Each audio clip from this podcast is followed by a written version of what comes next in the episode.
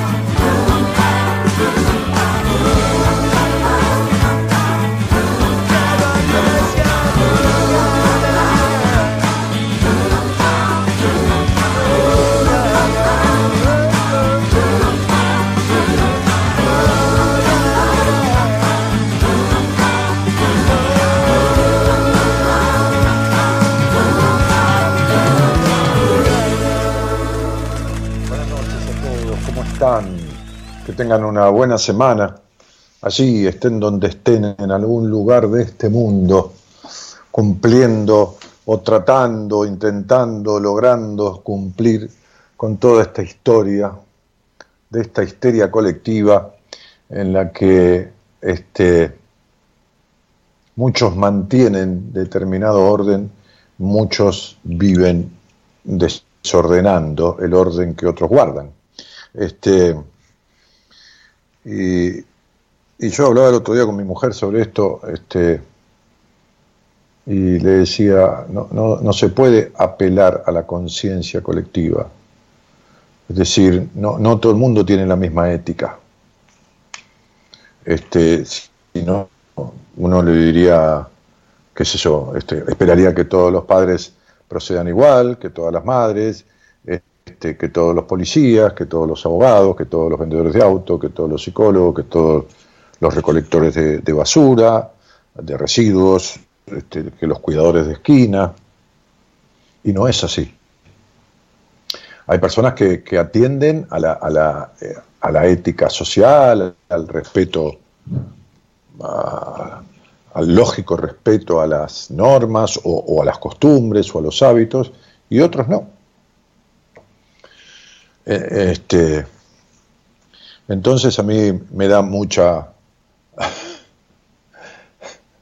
me causa mucha gracia indignante o indignada gracia cuando las autoridades dicen este, apelamos a la responsabilidad social y, este, y en general la gente cumple con, ¿no? Este, en general no importa. Es como cuando Bill Clinton, el, el, presidente de Estados Unidos, en un momento dijo, es la economía, estúpido. ¿No? sé si fue en un debate o si fue en una conferencia de prensa que dijo, es la economía, estúpido, como diciendo lo que importaba, ¿no? Entonces yo diría, este, este, es la ley, estúpidos. Es la ley, estúpidos. Si la mayoría observa las normas y la minoría no, en una pandemia la minoría contagia a la mayoría. Estúpidos. Eh, ignorantes e inoperantes, estúpidos. Eh, y lo peor es que lo saben. Eso es lo peor. Porque las personas, ahora yendo al tema, ¿no? las personas en la vida, eh, las personas comunes, vamos haciendo equilibrio ¿no?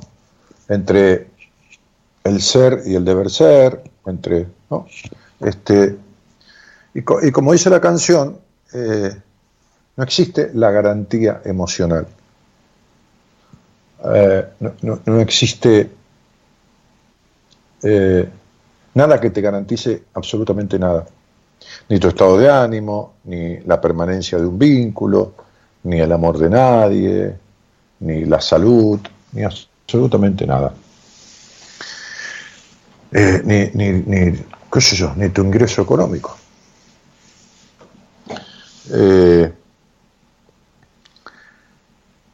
Y lo que hace trastabillar muchas veces esas cuestiones es tener la almohada sobre la cabeza, ¿no?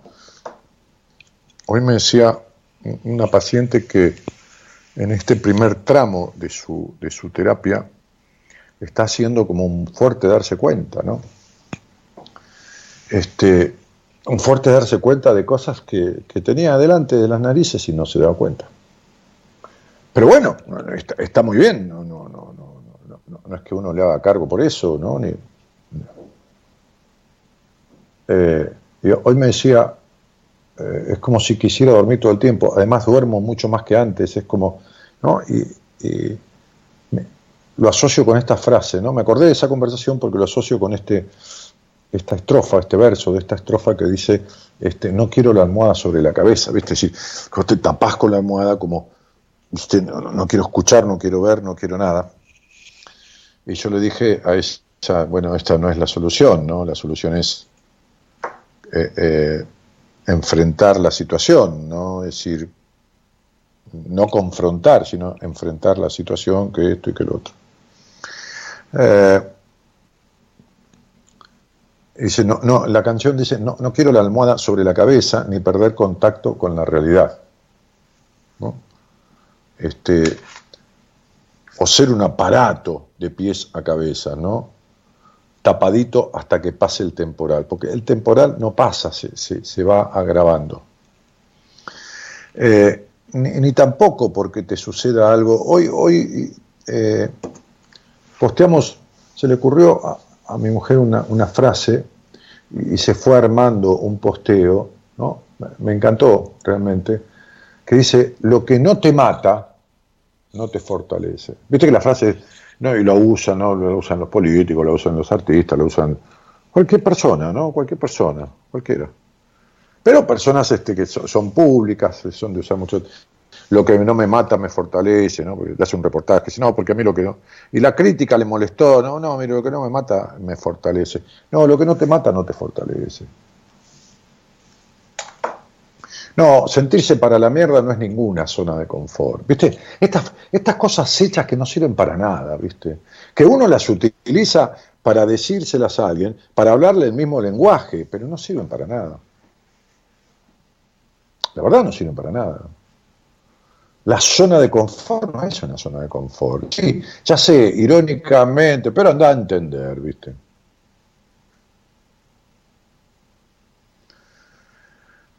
Eh, lo que no te mata no te fortalece. Es decir, debajo de esa frase en el posteo que hicimos para Facebook e Instagram, dice, salvo que lo utilices para ello, salvo que lo que no te mató lo utilices para que te fortalezca. Si no, no te fortalece nada. Si uno no aprende nada del drama de lo sucedido, volverá a repetirse.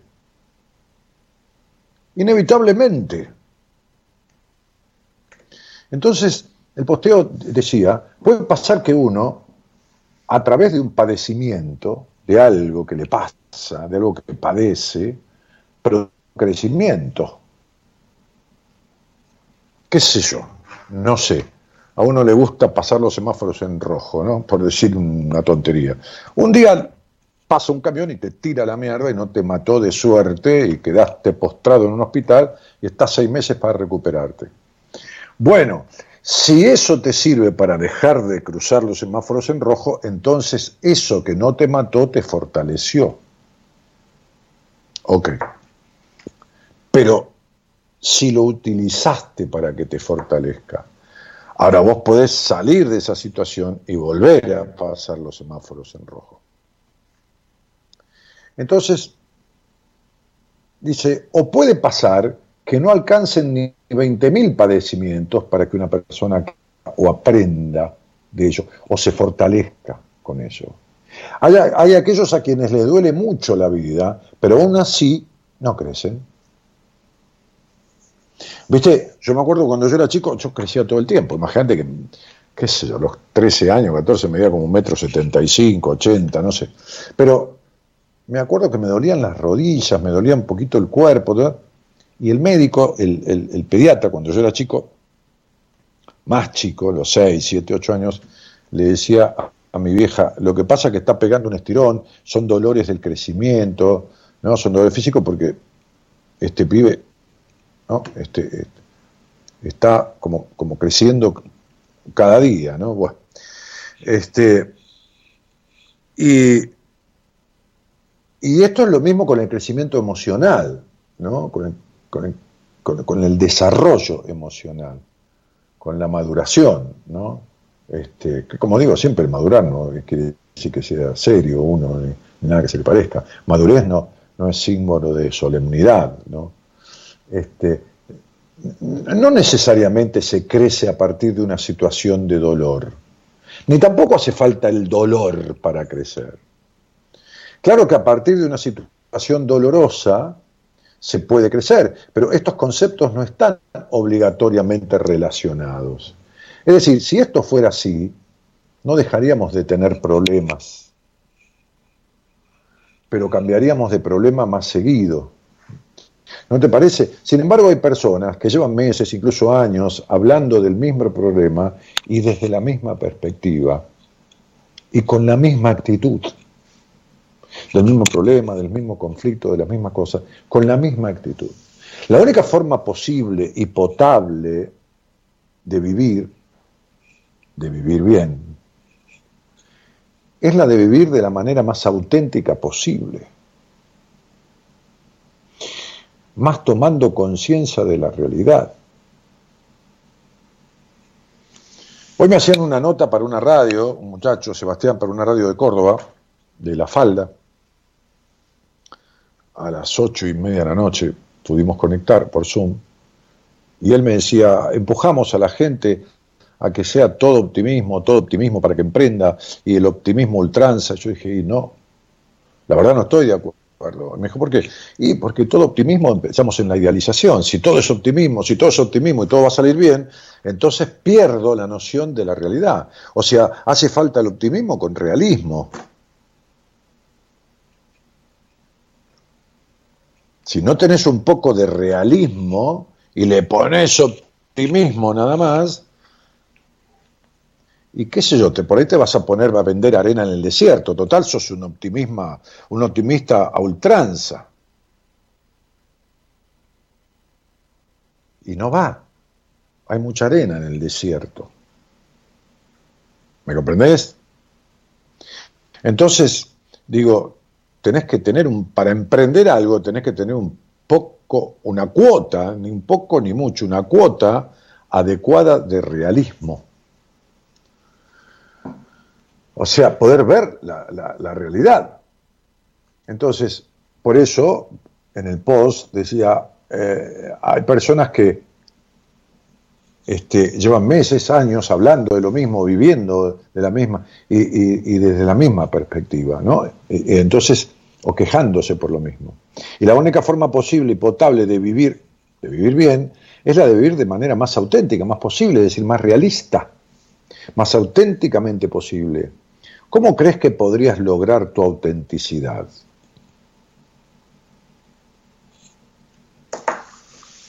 Sería,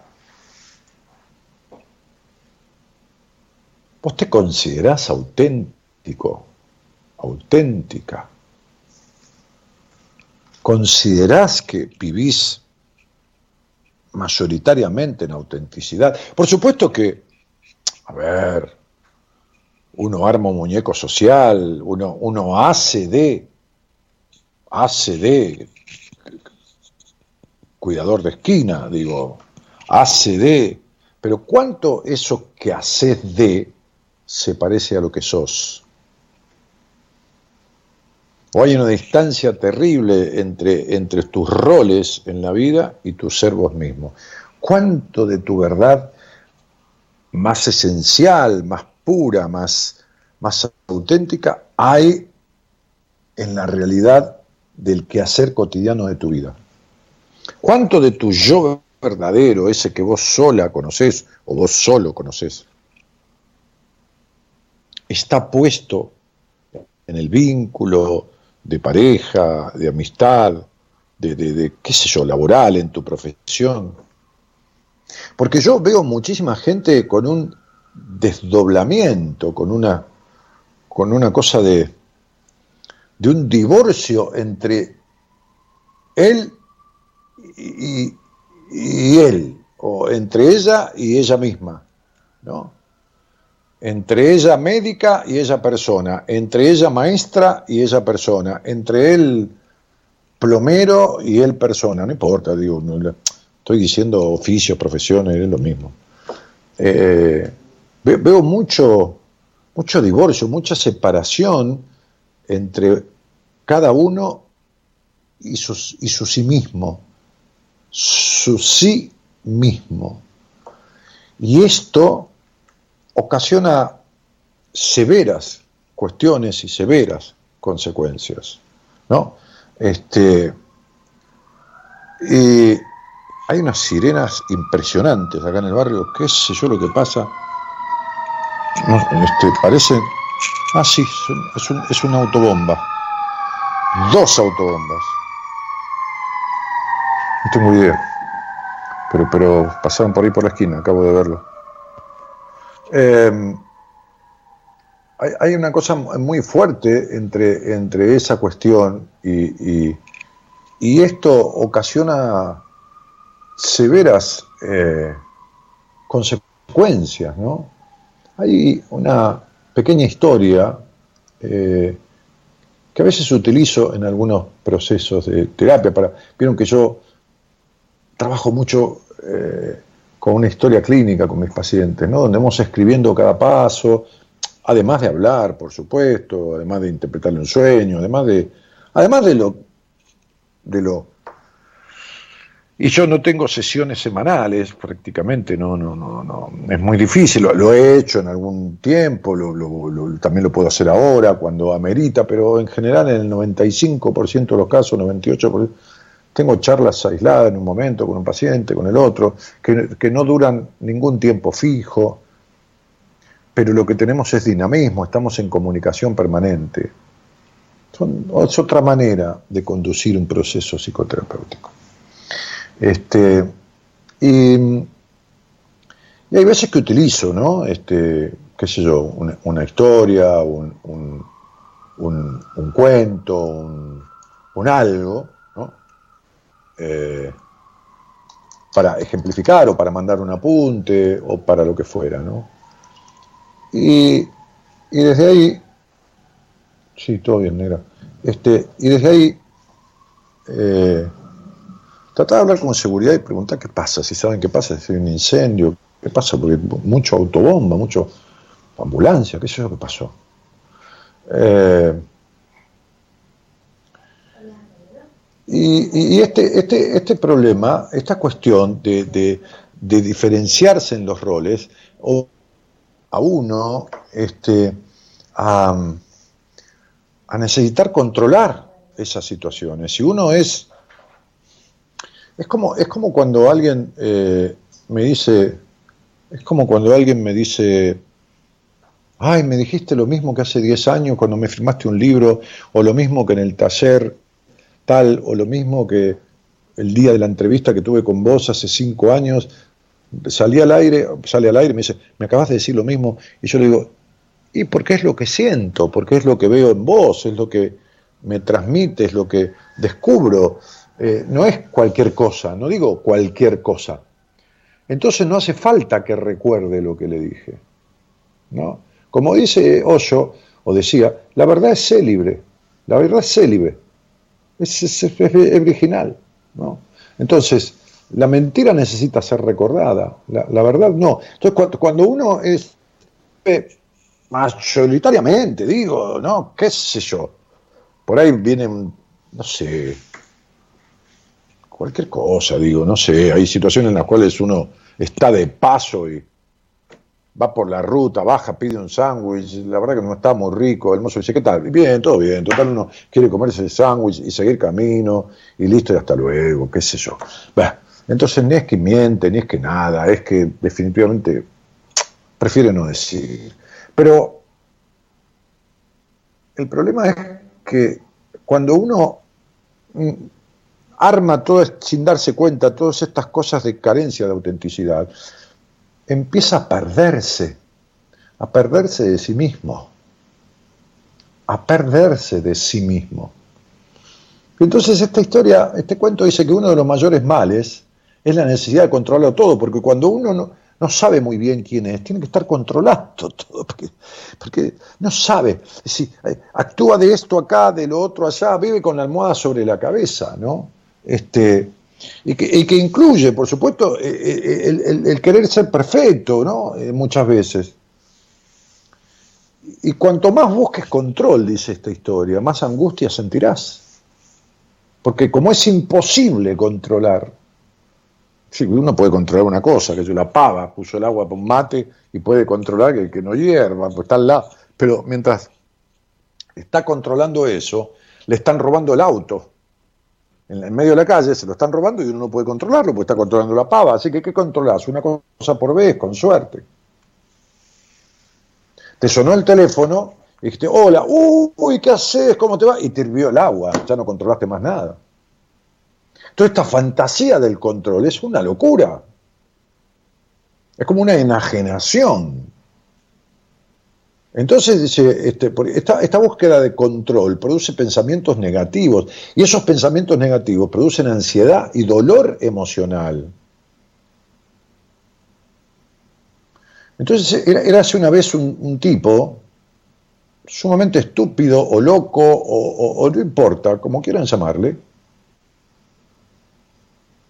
que en realidad no era nada de eso, era un tipo común, como lo son muchas personas, hombre, mujer, un ser humano, que cuando se levantaba por las mañanas, tardaba tanto tiempo en encontrar su ropa que por las noches casi no se atrevía a acostarse, solo de pensar en lo que le aguardaba cuando se despertara y en decidir también. Una noche tomó papel y lápiz y a medida que se desnudaba iba anotando el nombre de cada prenda y el lugar exacto en que la dejaba.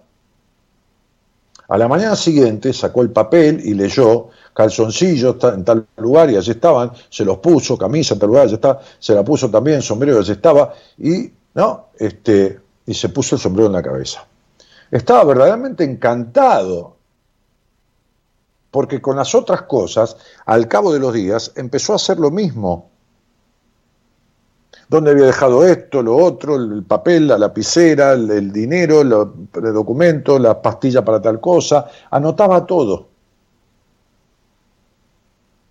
Y entonces tomaba control de todo. Y tenía regulado cada paso que daba este, meticulosamente. Hasta que un día ¿no? le sobrevino un pensamiento horrible ocupándose de tanta cosa, diversificándose en tanta cosa y en tantas personas, es decir, cómo tendría que proceder con tal y anotándoselo y qué, esperaría tal de, que él actúe de tal manera y anotándoselo y no olvidándose y registrando todo, que un día se angustió muchísimo porque dijo, ¿y yo? ¿Dónde estoy yo? Anotaba tanto lo que tenía que hacer y con quién tenía que hacerlo y las personas que tenía que ver y qué tenía que decirles y las cosas que dejaba y dónde las dejaba y todo lo demás, que se había olvidado de anotarse cómo encontrarse a sí mismo. De modo que se puso a buscar y buscar en las anotaciones, en todos lados, pero en vano, no pudo. No pudo encontrarse a sí mismo. Esta historia me fantástica, media, ¿no? Este, simboliza, simboliza esto, simboliza la falta de autenticidad, el cálculo, la necesidad de controlar. Eh, es extraño, ¿no? Eh, tengo miedo de mirar hacia abajo y resbalar, dice la canción, o que se corte la cuerda y caerme. O sea, de esto que se, te, sostiene. Por eso nos aferramos, por eso el dicho, más vale malo conocido que bueno por conocer. ¿no? Este,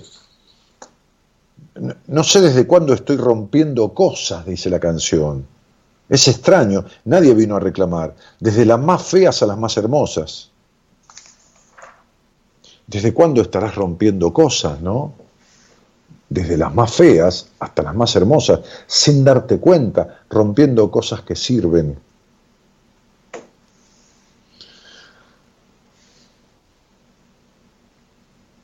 No sé, este, esta, esta charla improvisada, este, espontánea, qué sé yo, sirva o no, es auténtica, buscando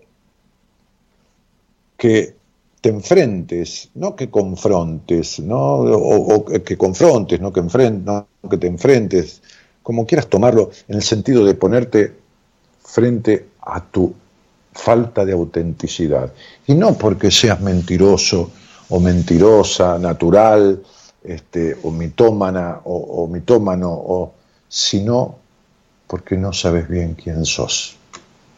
Y cuando uno no sabe mayoritariamente quién es, eso no quiere decir que tenga todo respondido, entonces no se puede vincular bien, no se halla bien en su trabajo, quiere controlar todo, eh, se, dispersa, hace a medias o hace bajo la exigencia, porque no, porque tiene, casi te diría, un fuerte desencuentro con todo el afuera de la vida, porque tiene un no encuentro consigo mismo.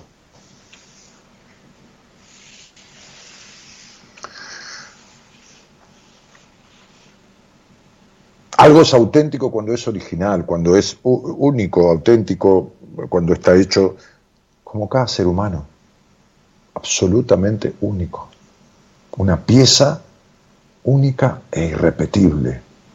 Por lo tanto, no te queda otra que la autenticidad, porque si no, sobreviene la desolación, la incertidumbre y el caos.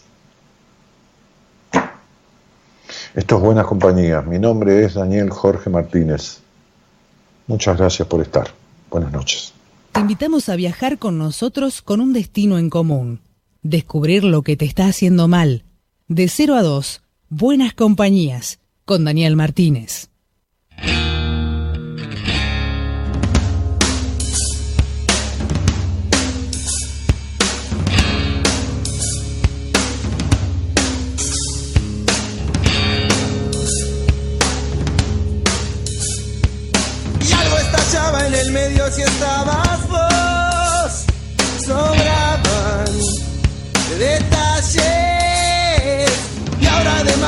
Además de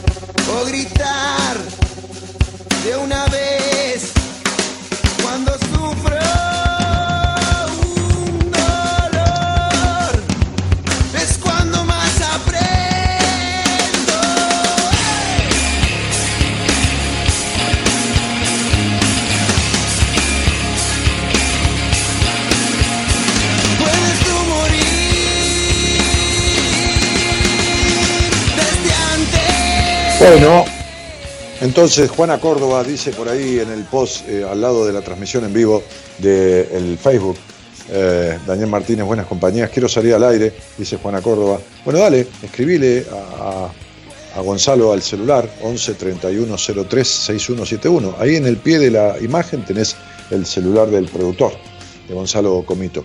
Eh, tengo mandar un saludo a una señora Mónica, que es la mamá de una señora o señorita Gabriela, que trabaja en una farmacia acá del barrio, donde yo suelo ir a comprar alguna cosa que preciso. Este, así que la mamá parece que iba a escuchar el programa o escuchaba y, entonces le mando un saludo. También, este, no tengo el teléfono de, de Nancy Pasos, alguna vez estuve en su programa Ruleta Rusa, donde me hizo una entrevista, que hacía un programa que se llamaba así. Este, quizás alguno de ustedes lo vio hace muchos años atrás, este, porque falleció su madre, este, Lidia eh, Pasos, este, Lidia eh, fue una fielísima oyente de buenas compañías. Es más, hace muchos años atrás, este, eh, yo no me acuerdo en qué radio estaba, yo armé grupos en Buenos Aires, en diferentes localidades. Algún oyente buscaba un club, un lugar, una, qué sé yo, no importa lo que fuera, este, un lugar físico, y se juntaban personas, oyentes ahí, yo los citaba, decía, bueno, este domingo voy a ir un rato al grupo de Boedo, ¿no? que era el que había armado la madre de Nancy Pasos. Este, y entonces este, se juntaba ahí un montón de gente y yo iba, saludaba, charlábamos un poquito, qué sé yo, y bueno, seguía camino. Este, y así hubo muchos grupos en, en- en diferentes lugares de Buenos Aires.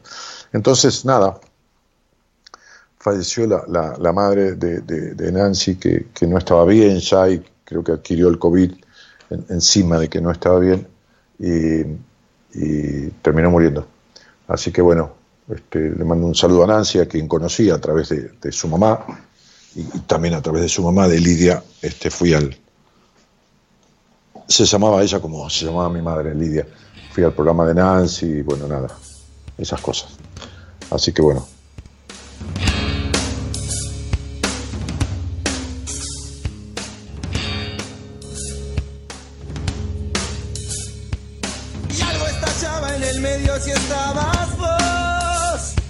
Marina Pietro dice Dani, un saludo afectuoso desde Paraná, transitando este momento difícil de pandemia. Sí, sí, sí, está mal todo. Está mal, está mal todo. Dani, me encanta escucharte, buenas noches a todos. Este, y está mal todo porque si vos no detectás todos los casos que hay, ¿no? Y haces un, una cosa que yo escuchaba un médico hoy que, que me merece, un tipo que me merece respeto, fue, fue ministro de Salud de la provincia de Buenos Aires, y un, tipo muy bien formado, eh, muy criterioso, ¿no? Este, y le preguntaban, ¿por qué no se hacen la cantidad de testeos que tendrían que hacerse? Dice, es una pregunta que me hago y no, no me la puedo contestar, decía, ni tampoco se la puedo contestar a usted, ¿no? El tipo le estaba preguntando, porque no lo sé. Este, y eh, el otro día mi mujer íbamos en el auto, este, que fuimos a dar una vuelta, ¿no? sin, ir a ningún lado. ¿no? Este, y, y me decía, ¿qué harías vos con esto? ¿no? Si, vos tuvieras que tomar decisiones, si tuvieras un- un importante lugar en el gobierno, qué sé yo, ¿qué harías? ¿no? Y le dije, y a veces en, la vida no hay que improvisar ni inventar, hay que copiar. Y está bueno copiar. ¿no? Hay, que- como digo siempre, hay que, hay que consultar a los que saben. Entonces hay países, como Alemania, que han manejado este- esta cuestión de la, de la pandemia con un criterio de sentido común. Los tipos hicieron testeos y testeos y testeos y testeos y testeos, 100.000, 80.000, 120.000, 200.000 por día.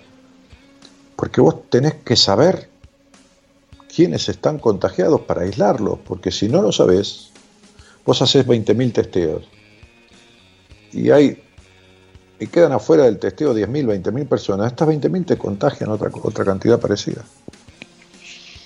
Este, entonces vos fijate, ¿no? La cantidad de empleados públicos, de empleados judiciales, que no están trabajando. Me parece bien. Me parece bien, por una cuestión de la pandemia, que no estén trabajando, están cerrados los registros, los tribunales, la mayoría de ellos, esto, lo otro, de acá, lo de allá. Este, este, bueno, eh, eh, digo, otros empleados públicos trabajan, por supuesto, seguridad, este, salud, pero hay reparticiones. La cantidad de gente ociosa, con capacidad ociosa, que podría trabajar en los seguimientos, con un pequeño curso que se le haga, ¿no? En los seguimientos de casos. Una vez descubierto el caso, eh, se, se, propone el aislamiento a la persona, se le hace un seguimiento telefónico, que como está, que tomate la fiebre, que esto, que los síntomas, que acá, que si está para internarlo, que si no está para internarlo, pero apelando a descubrir la cantidad, la cantidad lo antes posible de personas afectadas, pero no para erradicar todo esto, para tenerlo lo más controlado posible, palabra horrorosa el control, pero en estos casos de la salud es necesario, ¿no? El médico dice, vamos a hacer un control, ¿no? Entonces, lógicamente,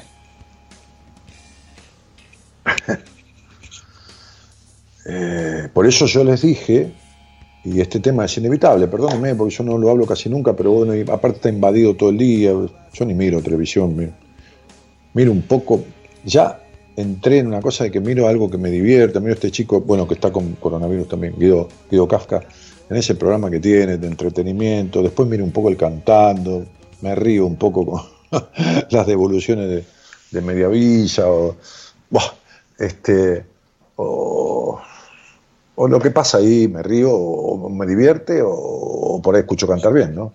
Pues disfruto.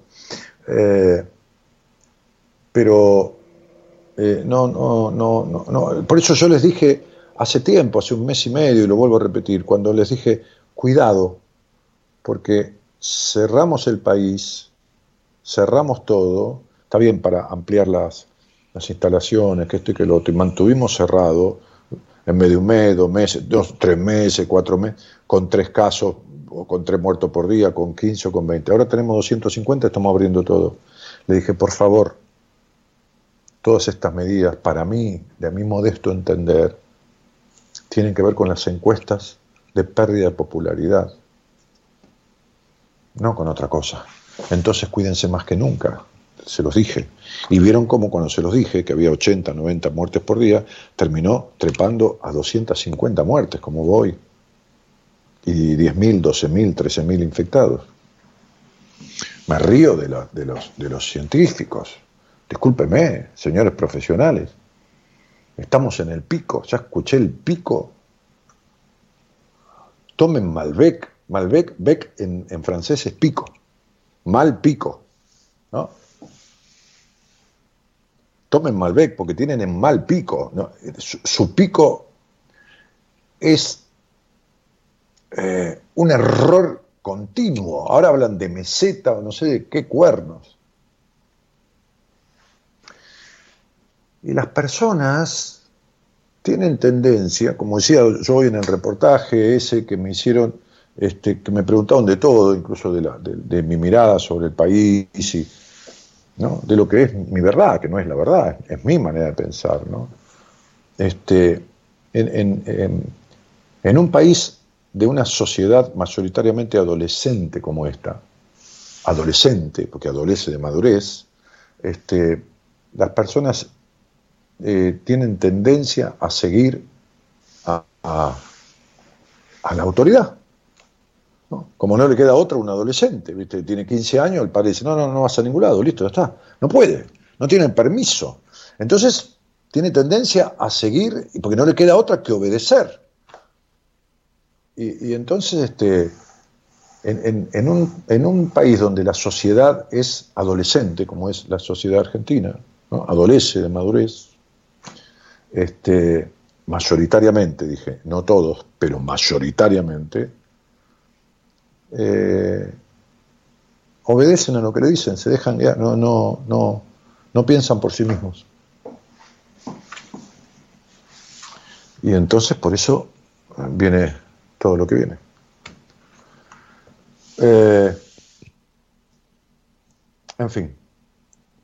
Hola Dani, qué lindo saludo. Nos enviaste hoy a la radio FM Cóndor, 33 años cumplió, soy la mamá de David y te escucho siempre, me encanta tu programa, gracias por todo lo que das, abrazos grande Dani, dice Norma Quiroga.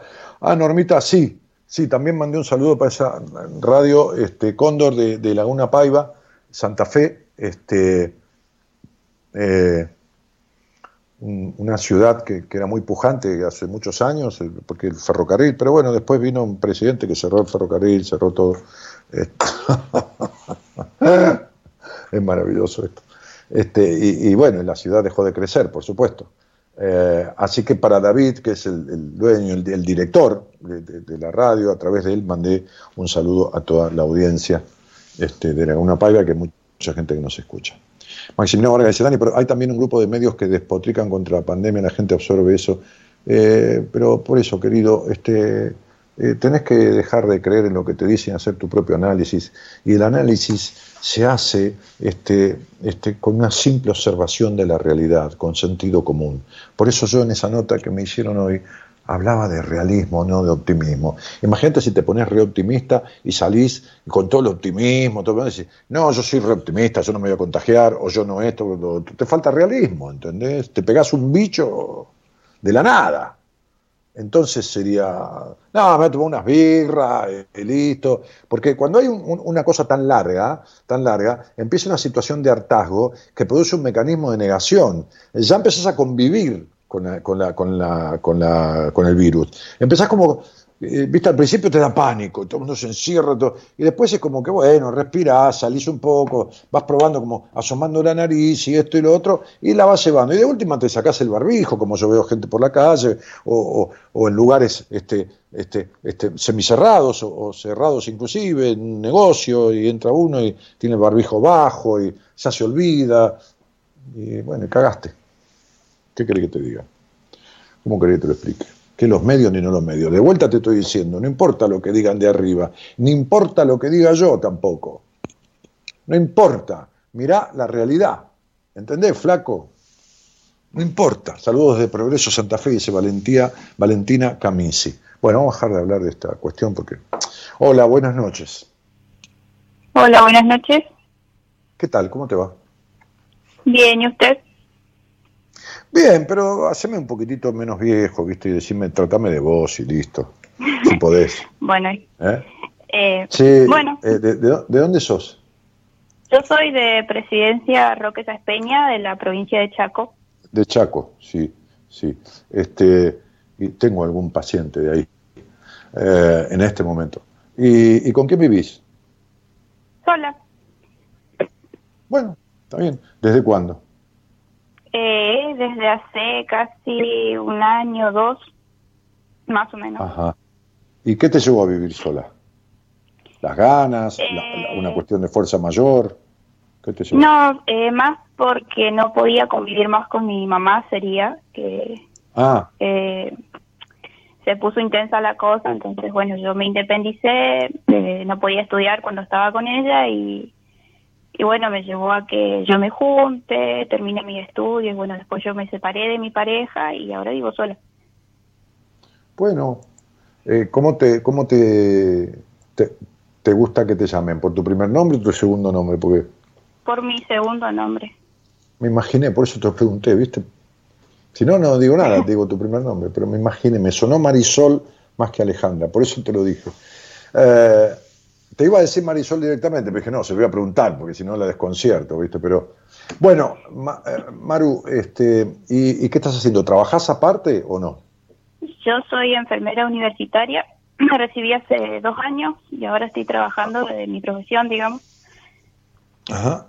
Eh, eh, enfermera universitaria, en tu lenguaje, ¿no? O en el lenguaje de, de, la, de la Alta Casa de Estudios del Chaco, ¿significa licenciada en enfermería o auxiliar de enfermería? No, enfermera profesional. Entonces, lo que sería para carrera, lo que sería, ¿cuánto tiempo tiene la carrera así? Eh, son en realidad tres años para enfermería y cinco años para licenciado en enfermería. Ah, ahí está. Entonces, enfermera profesional, no auxiliar de enfermería, que sería un título intermedio camino a la licenciatura, que es otra cosa. Claro, sí, sí. ¿Y, y trabajas dónde? Tengo una enfermera también. Eh, trabajo en el sector de aislamiento del COVID, acá en Presidencia Roque Peña, que es eh, una universidad que está especializada para eso. Y trabajo en salud pública en el hospital. Pero espera, espera, Maru, ¿trabajás en investigación? No, no, no, no, no. Yo trabajo en el sector COVID, o sea, soy enfermera de la parte de, aislamiento. Pero me dijiste en una universidad que adecuaron un espacio de la universidad para tener pacientes. Claro, sí, algo así es. Es una universidad que tiene una, una clínica. Y bueno, así ah, como el Hospital de Clínicas, acá en, Buenos Aires, que a la vez es, es, cátedra universitaria. Ah, muy bien. Así que estás ahí en el frente de combate. Claro, sí. Eh, el, Chaco lo pasó en un momento muy mal, muy mal, hace sí, y bueno, ahora acá en la localidad de, Peña ahí se, están habiendo más casos, digamos, hay más rebrotes. Eh, eh, ¿Qué cosas? Justo, a mí no se me ocurre nunca hablar de esto, y hablé un poco más que las pocas veces que hablé y, justo sale alguien hablando de esto. Bueno, este, y, y, decime, ¿cómo está el porcentaje de ocupación de camas? Y lleno, la mayoría lleno porque también vienen pacientes derivados de otras localidades y bueno, vienen para la parte de la clínica, digamos, a internarse. También el mm. hospital está lleno, también no mm. hay camas, a veces por ahí se derivan a la capital de la provincia. Maru, y decime, eh, el, índice de, letalidad, el índice de, de muertes, ¿bajó un poco? Porque por ahí hay más casos, pero viste, en algunas zonas parece que el virus estuviera como más flojo, porque hay más casos, pero menos, menos decesos, menos muertes. Y está mitad y mitad, o sea, hay muertes también hay bastante y casos hay bastante, o sea. Eh, mm. no ¿Te, da, ¿Te da, mucho miedo de contagiarte, Maru? ¿O ya te contagiaste? No, no, no, no, no, es más, este, me hago test y todo, en todos los test algo negativo, así que test de sangre y eso negativo.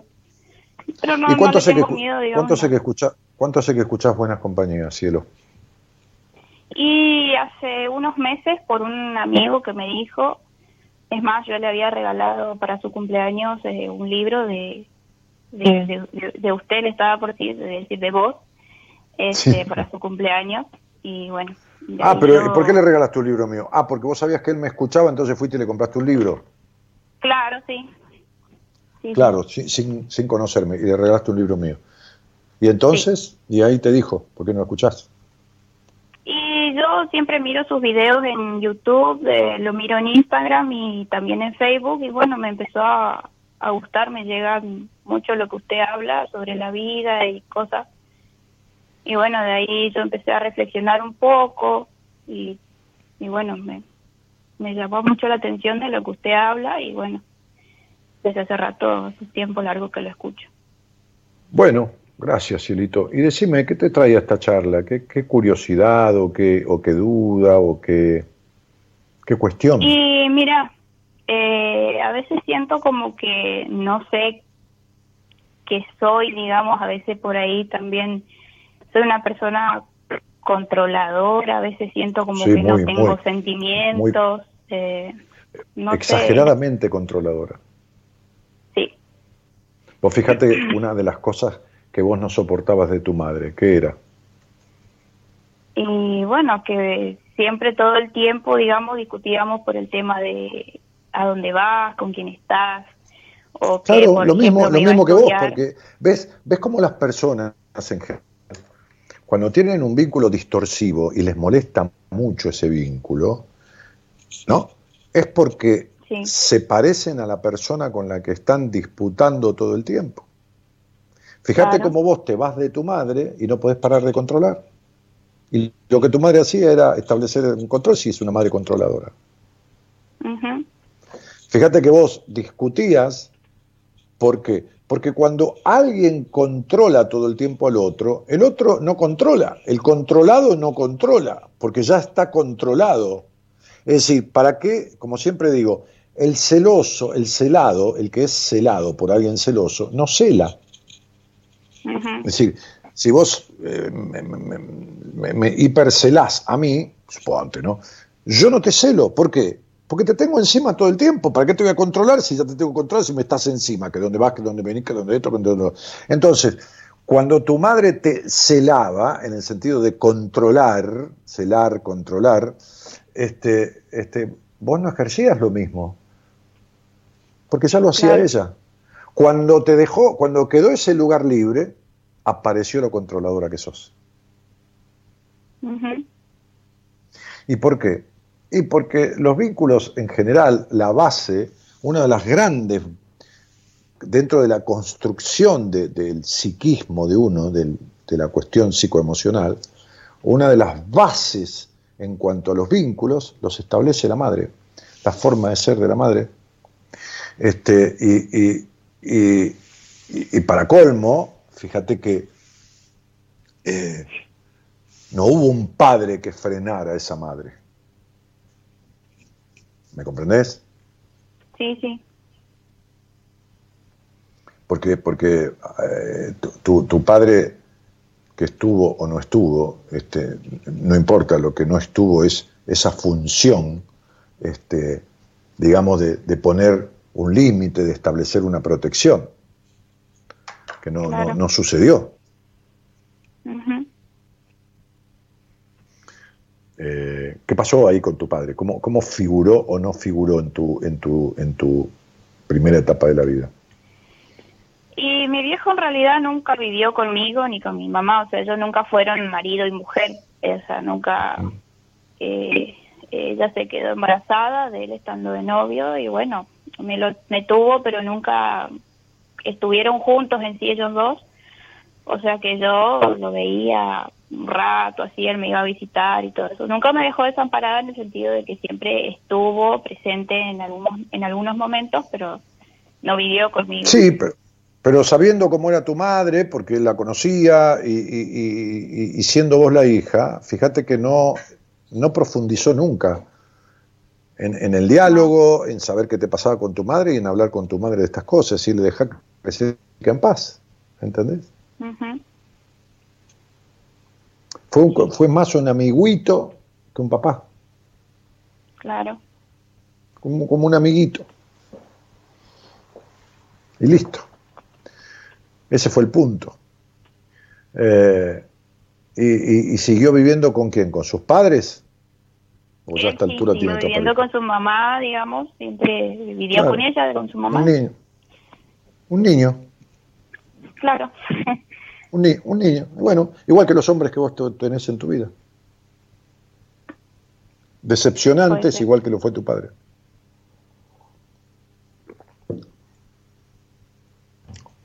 ¿No es así? Puede ser. Sí. No, mira, yo duermo igual si vos decís que no es así. Además, como no te conozco, tengo todo el derecho a equivocarme. No, no, no, sí, sí tiene razón. Y bueno, entonces. Tiene razón. No, porque dijiste, Dijiste, no, eh, puede ser, eh, y, esto es una realidad, o eso no es. No estamos hablando de futuro, estamos hablando del presente y del pasado. Y, todos tus vínculos decepcionantes hasta que vos arregles esta situación. ¿Cuál situación?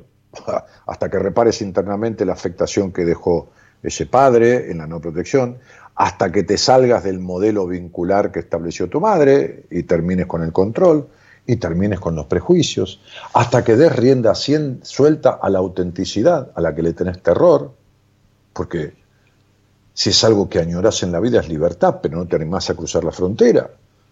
Si es algo que te agradan son los hombres, pero vivís reprimida. Entonces vivís no siendo vos. Siempre digo que las enfermeras, que yo admiro mucho, porque alguna vez lo, he contado, cada tanto lo cuento, trabajé en un hospital este, un tiempo, eh, eh, siempre digo que la enfermera eh, o la enfermería es la, la profesión de la persona no cuidada, no cuidada, que en el cuidado de los demás repara la falta de cuidado que tuvo de sí misma. Y no repara nada, porque realmente es como su necesidad de ser cuidada la demuestra cuidando a los otros, pero vive descuidándose. Fíjate cómo vos te descuidas. Y no digo la salud, porque te controlás y esto y lo otro, pero el control es una característica positiva negativa tuya, porque tiene algún toque de positivo, como los controles de, de COVID, pero el 95% de tus controles te arruinan la vida. Porque vos ejerces el peor de los controles que se puede ejercer en la vida, que es el control sobre tu libertad, sobre tu sana libertad. Claro. Y vos no estás con tu madre y vivís como si estuvieras con ella y controlada por ella. Sí, ahora yo lo que hago con ella es cuidarla, eh, porque ella, eh, después de que yo me fui de mi casa y todo lo demás, eh, me fui a los 20 años, ella se cambió de casa y bueno, sufrió un... A los 23 años cumplió una CB. No, no, no, no, no. No, no, no. Ella, cuando yo me fui a los 20 años, fue a vivir a otro lugar, o sea, a otra casa, y padeció, digamos, una enfermedad de salud mental, y ah. que hoy en día me toca a mí, digamos, ir a verla todos los días, darle la medicación, y mm, depende de mí ahora ella. ¿Qué enfermedad de salud mental? Y en realidad para mí es una esquizofrenia, porque siempre después de eso empezó a ver cosas, a escuchar cosas que no había y eh, según en salud mental me dice que es demencia senil, pero bueno, yo lo mm. veo más como esquizofrenia. ¿Esto fue a tus 23 años?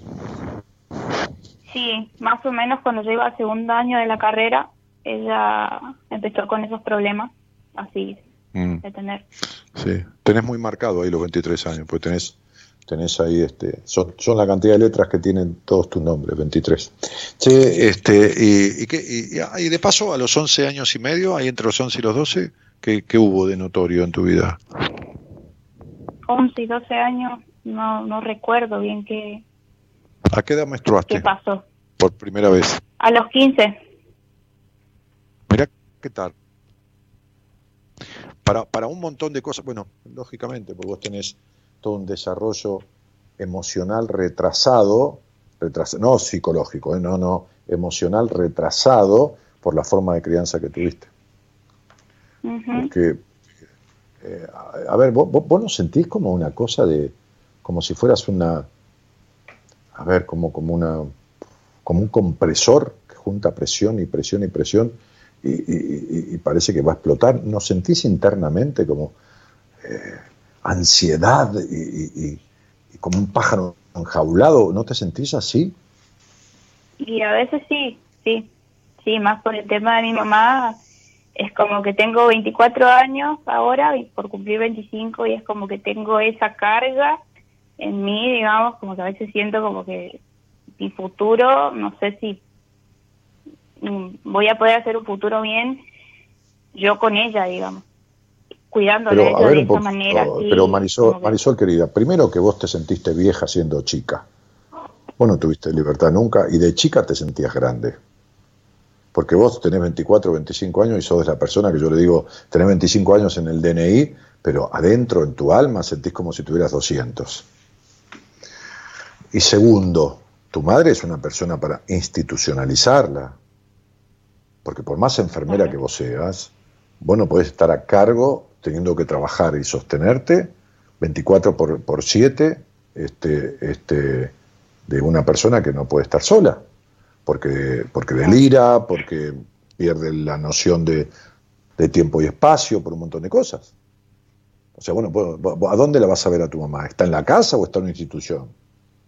No, ella está en su casa. Eh, gracias a Dios, digamos, ella puede movilizarse con sus propios medios, nada más que depende de mí el tema de dinero, comida, o sea, esas cosas que son primordial para ella, depende mucho de mí. Pero tu mamá es un paciente, tu mamá en el estado mental en el que está, que yo no la puedo observar ni nada, ni tampoco soy quien, porque por más que, por supuesto, en materias como psicopatología y todo lo demás, no tengo la especialización de un psiquiatra ni de casualidad, pero, pero, pero tu madre es un paciente que, a ver, eh, está, está, está, estable, pues está medicada, pero, pero corre riesgo de olvidarse tomar la medicación o esas cosas, ¿hasta dónde llega? Me hablas de demencia senil, me hablas de esquizofrenia, me hablas de... Está bien, la esquizofrenia es, mucho más sobrellevable que una demencia senil. En la, demencia senil hay, hay, vacíos, grises, hay, espacio, hay, hay pérdidas de, noción de tiempo y espacio. En una esquizofrenia con una medicación bien dada y, coherente y bien controlada, hablando de control, este, entonces es más llevable, hay más estado de conciencia del enfermo, ¿no? Claro, sí. Entonces la verdad que no sé, me parece que lo primero que tendrías que hacer es eh, disculpame, es una opinión, es ocuparte de tener un diagnóstico cierto, porque que te digan que es demencia senil y que vos digas que es esquizofrenia son dos cosas totalmente diferentes. ¿eh? Claro, sí, sí. Totalmente diferentes. ¿Entendés? Este, una con una medicación eh, y, bien, ¿no? Bien. Este, porque hay enfermeras y enfermeras, hay psiquiatras y psiquiatras, hay psicólogos y psicólogos, hay de todo en la viña del Señor pero en un buen tratamiento, con un muy buen psiquiatra, con esto, con lo otro, haciendo una, un control periódico, mensual de la medicación, que subirla, que bajarla, que regularla, que cambiarla, que poner... Una, una esquizofrenia se lleva, si se lleva y bien. Ahora, una demencia senil no.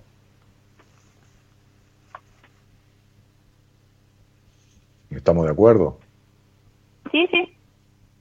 Ahora, el tema tuyo, que si al querés algún día lo profundizamos, es tu libertad. Vos no tuviste libertad ni ahora con tu mamá, ni antes, ni, ni antes que tu mamá se enfermara, ni que no se enfermara, ni que nada. ¿No? Como digo siempre, vos te vas a la cama, en la cama, cuando vos elegís estar con un tipo, son muchos en esa cama. Está vos, está el señor con el que estás, está, está tu mamá, está al medio mundo ahí, ¿entendés? Son terribles tus limitaciones, son terribles tus limitaciones. Es terrible tu cuestión de discutir, de demandar, de insatisfacción, no en la cama, en la vida, de,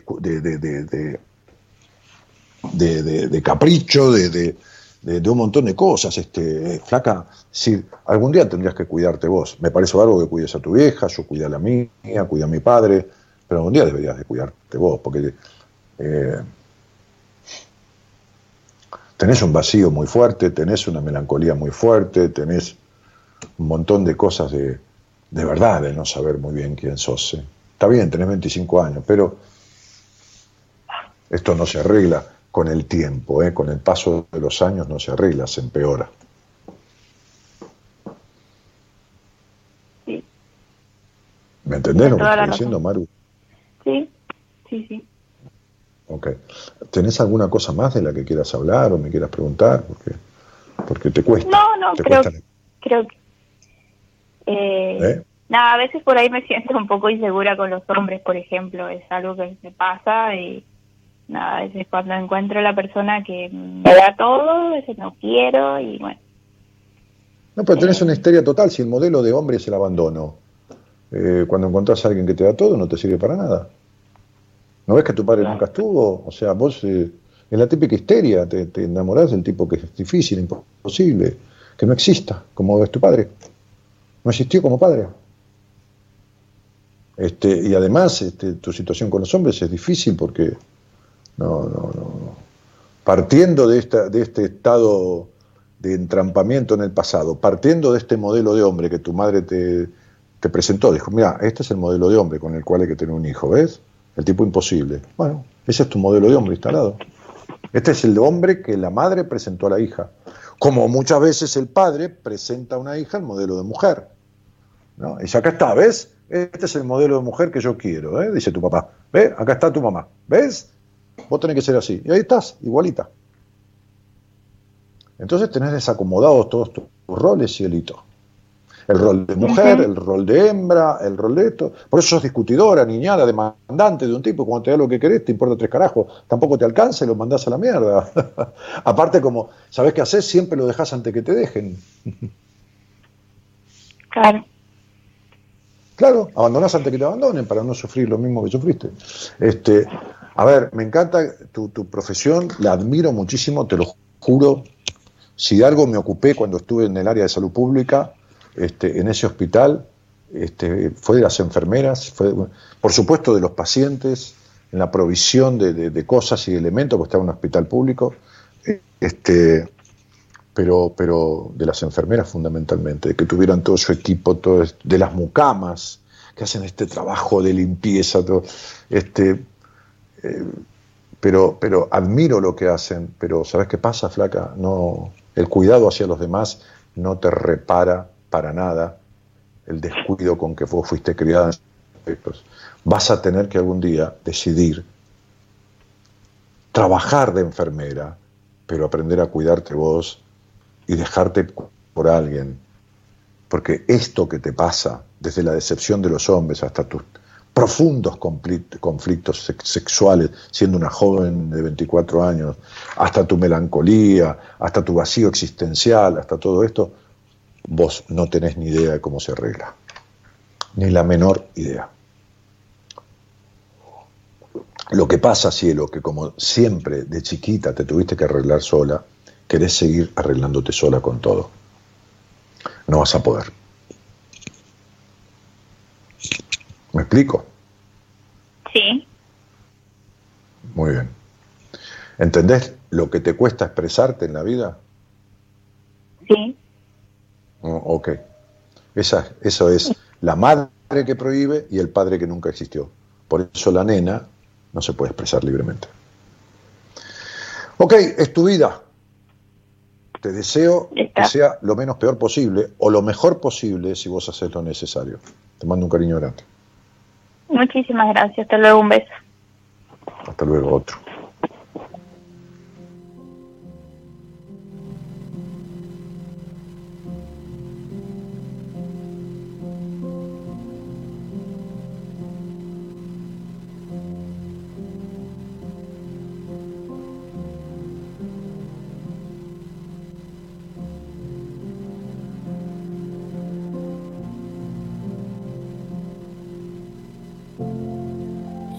Creo nada desde que todo pasó. Me arrancó la calma, ganas de soñar y la pasión. Ni siquiera un sueño me recorre el corazón como aquel pequeño músico aprendiendo una canción.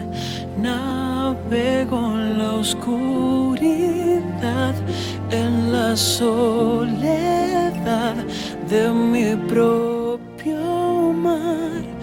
Voy a borrarte, amor, sacarte de mi historia. Quiero olvidar me convertí. Voy a borrarte, amor. Volver a ser quien era.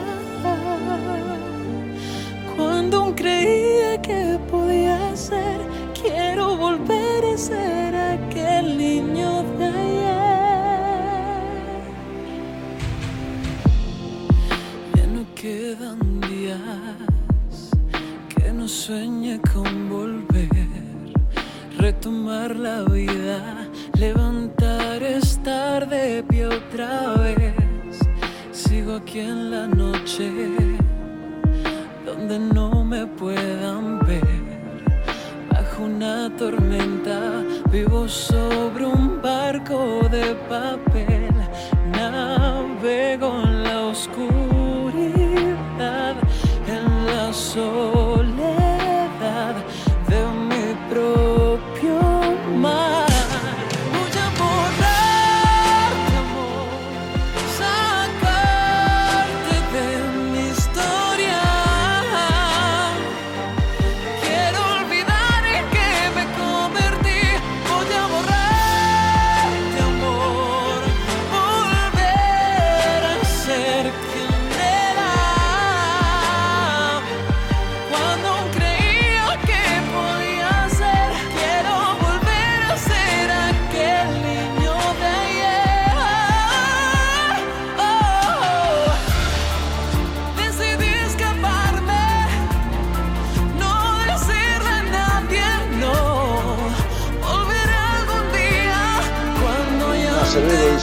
Saludos Dani San Rafael Mendoza, Nicolás Pérez dice Dani de equipo, excelente semana para todos.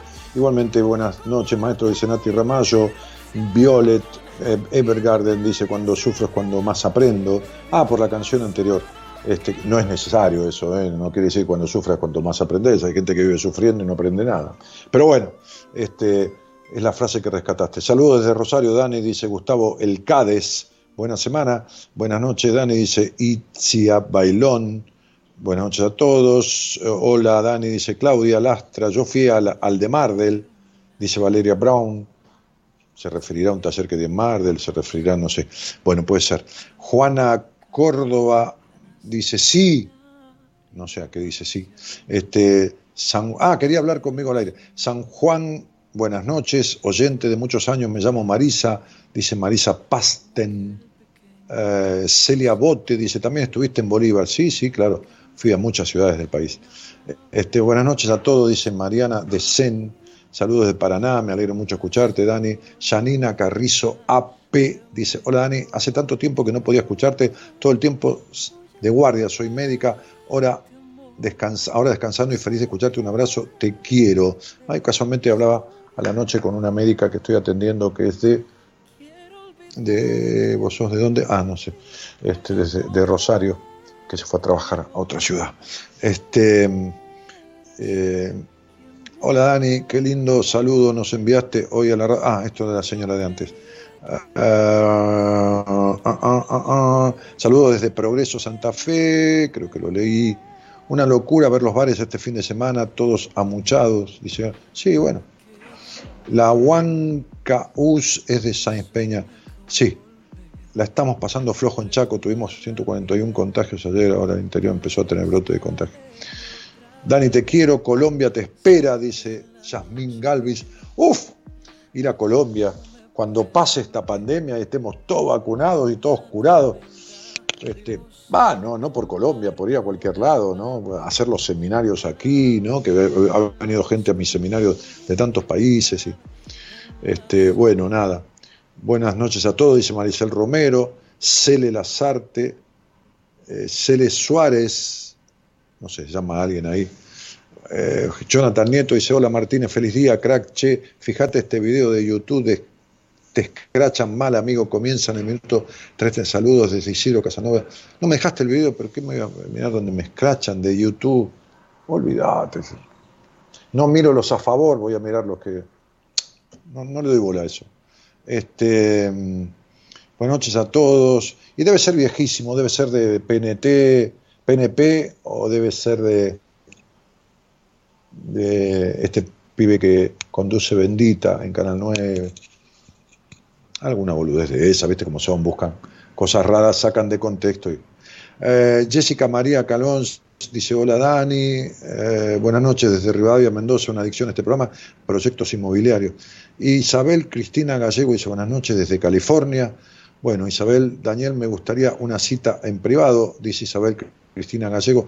Bueno, para tener una entrevista conmigo este, en privado, entra a la página web, que es posteáselo ahí, y ahora Gonzalo te lo postea, danielmartinez.com.ar, ¿eh? danielmartinez.com.ar, vos sos seguramente latina que estás viviendo así en, California, danielmartinez.com.ar, vas a arriba en alguno de los lugares de la solapa dice entrevista, y ahí se abre un formulario, lo llenas con tus datos y te va a responder Marita, que es la productora general del programa, y es quien da los horarios, los turnos, todo.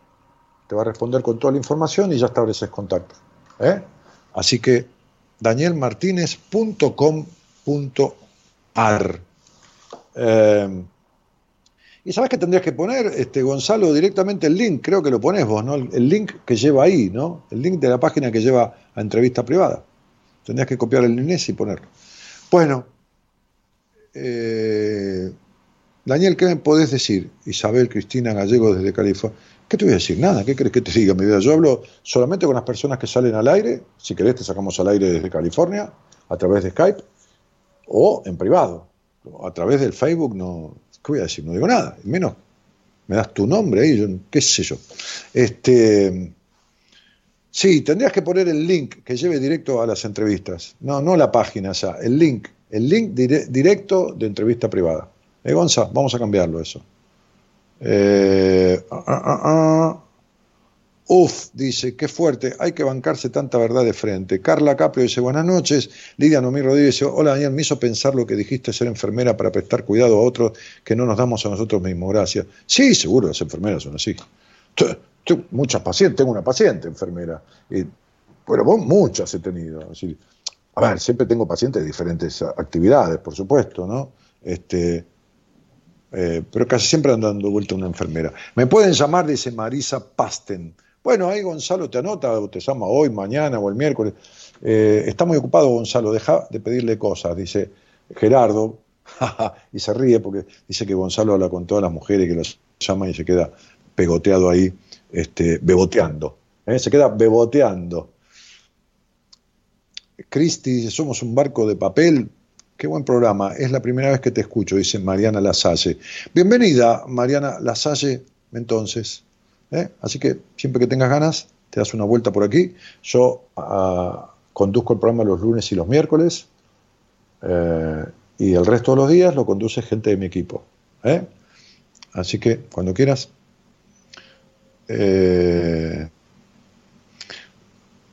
Mm, un gusto escucharte desde Jujuy, dice Amalia Aguilera.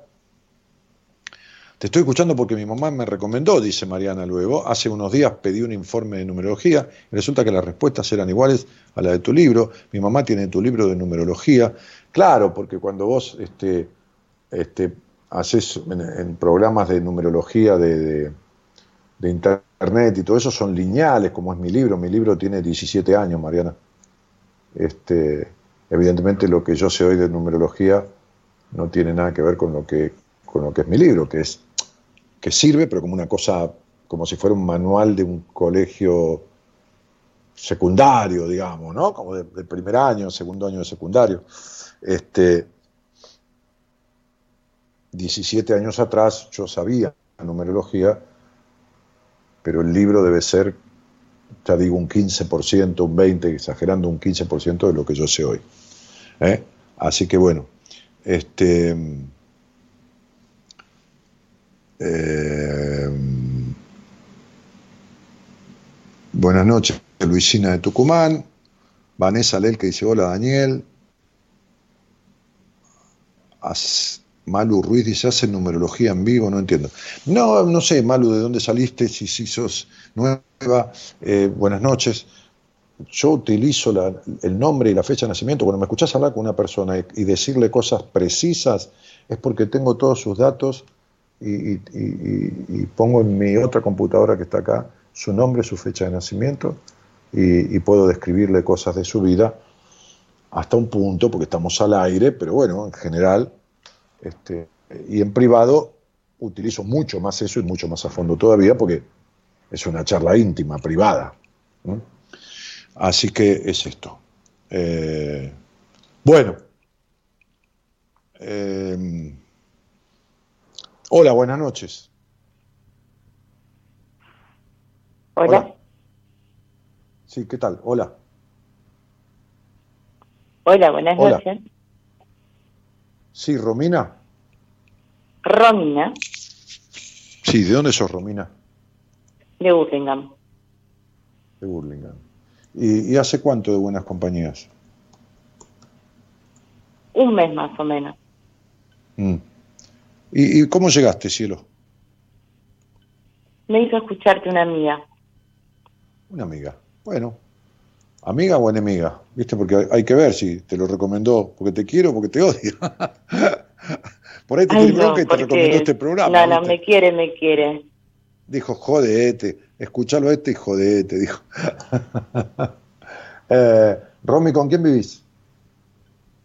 Con mi esposa y mis dos hijas. Muy bien y tenés, aparte de hacer de madre, hacer de esposa, qué sé yo, hacer de tantas cosas que implica una familia, este, ¿tenés alguna otra actividad? Sí, soy emprendedora. Muy bien. Y, está de moda eso hoy. Este, y está muy bien. sí, eh, con mucho trabajo. ¿Y en qué rubro?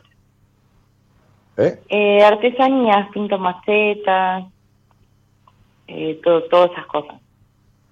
Mira qué lindo. Y, esa cosa creativa te vino desde cuándo? ¿O desde siempre? Ahora un año y medio, dos. Y me Ajá. encanta. ¿Eh? Hace un año y medio, dos más o menos, y me encanta. Y te encanta, dijiste, acércate al teléfono, algo está como fallando, que sale, se, se cae la voz, ¿viste? ¿Ahí me escuchas mejor? Sí. Trata de mantenerte Sí. ahí, yo también me puse, para que vos me escuches, el micrófono del auricular cerca de la boca. Eh, Tengo problemas hace- auditivos igual, hace ¿eh? ¿Cómo? Que tengo problemas auditivos igual. Ah, mira, ¿de qué oído? Uno no lo tengo y el otro por la mitad. O sea, Estoy un oído, lo tenés, sí. un oído lo tenés totalmente anulado. Sí, vacío. Y el otro, la mitad más o menos, en control. ¿Vacío, vacío cuál? ¿El derecho? El izquierdo. El izquierdo. ¿Y esto, vacío qué significa? ¿De dónde viene este vacío del oído? De un tumor que me perforó el tímpano y bueno, y, y se tuvo que sacar. Comió todo. Ajá. ¿Y el, y el otro oído? Y el otro está bien, dentro de todo bien. ¿Pero por qué está afectado? ¿Qué lo afectó? ¿Lo mismo? Sí, O sea que tuviste un tumor bilateral en ambos tímpanos.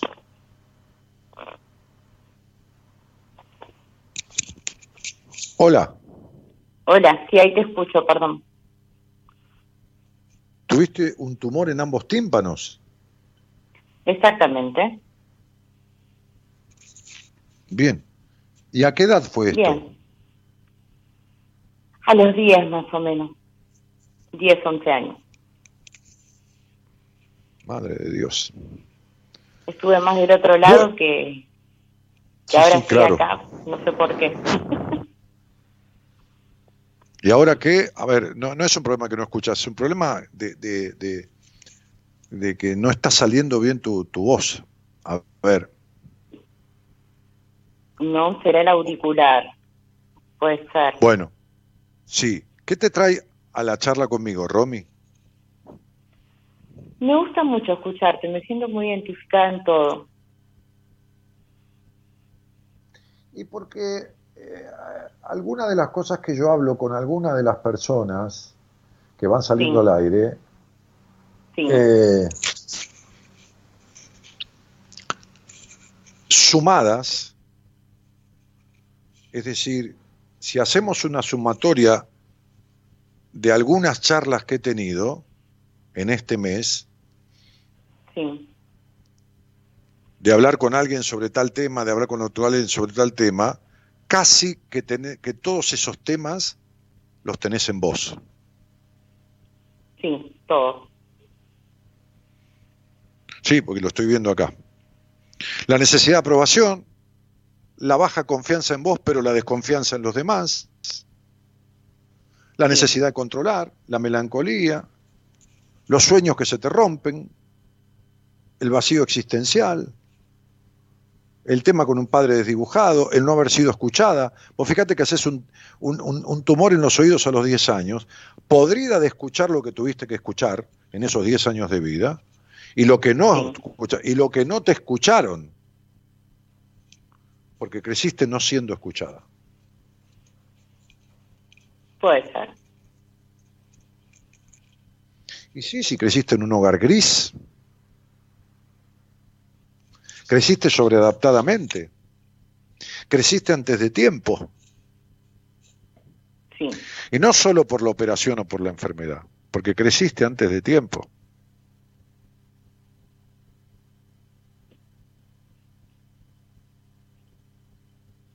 Vos pensá en, en tu madre y en tu padre, ¿y qué cuota de la vida le dedicaron al disfrute? ninguna. Jamás. Por eso, por eso te lo estoy diciendo. Y pensá en vos y en cómo te conducís con respecto a eso. Sí, Y estamos en la misma. Ahora pensá en tu madre y en tu padre y pensá en la palabra prejuicios. y decime cuál de los dos era más prejuicioso que el otro, porque los dos lo eran. ¿Cuál era el que más lo demostraba? Mi padre, quizá. Perfecto. Y fíjate cuánto tenés vos de prejuicios. Cuánto sos vos de culposa. Cuánto, cuánto te falta soltar toda esta cuestión adquirida. Cuánto sos semejante a ellos. Cuánto de melancólica era tu madre. Cuánto de no feliz. ¿Y cómo se hace para soltar todo eso? ¿Y cómo se hace? Como, como si yo tuviera que comprar una maceta este, decorada. No tengo ni la más puta idea.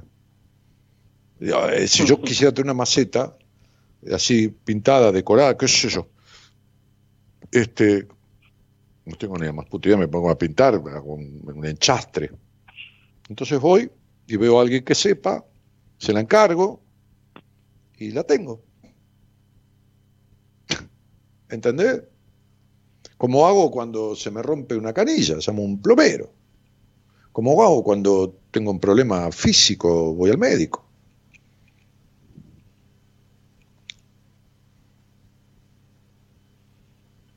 Entonces, cada uno en su área, la vida es una complementariedad. Sí.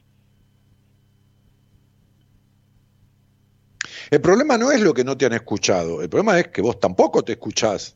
Porque esto de que hablaba yo de la incertidumbre y de querer controlar todo del señor del cuento en la apertura, no sé si escuchaste la apertura del programa, ese cuento del tipo que anotaba todo para no olvidarse que esto se desesperaba, tenía que controlar todo. Esta sos vos.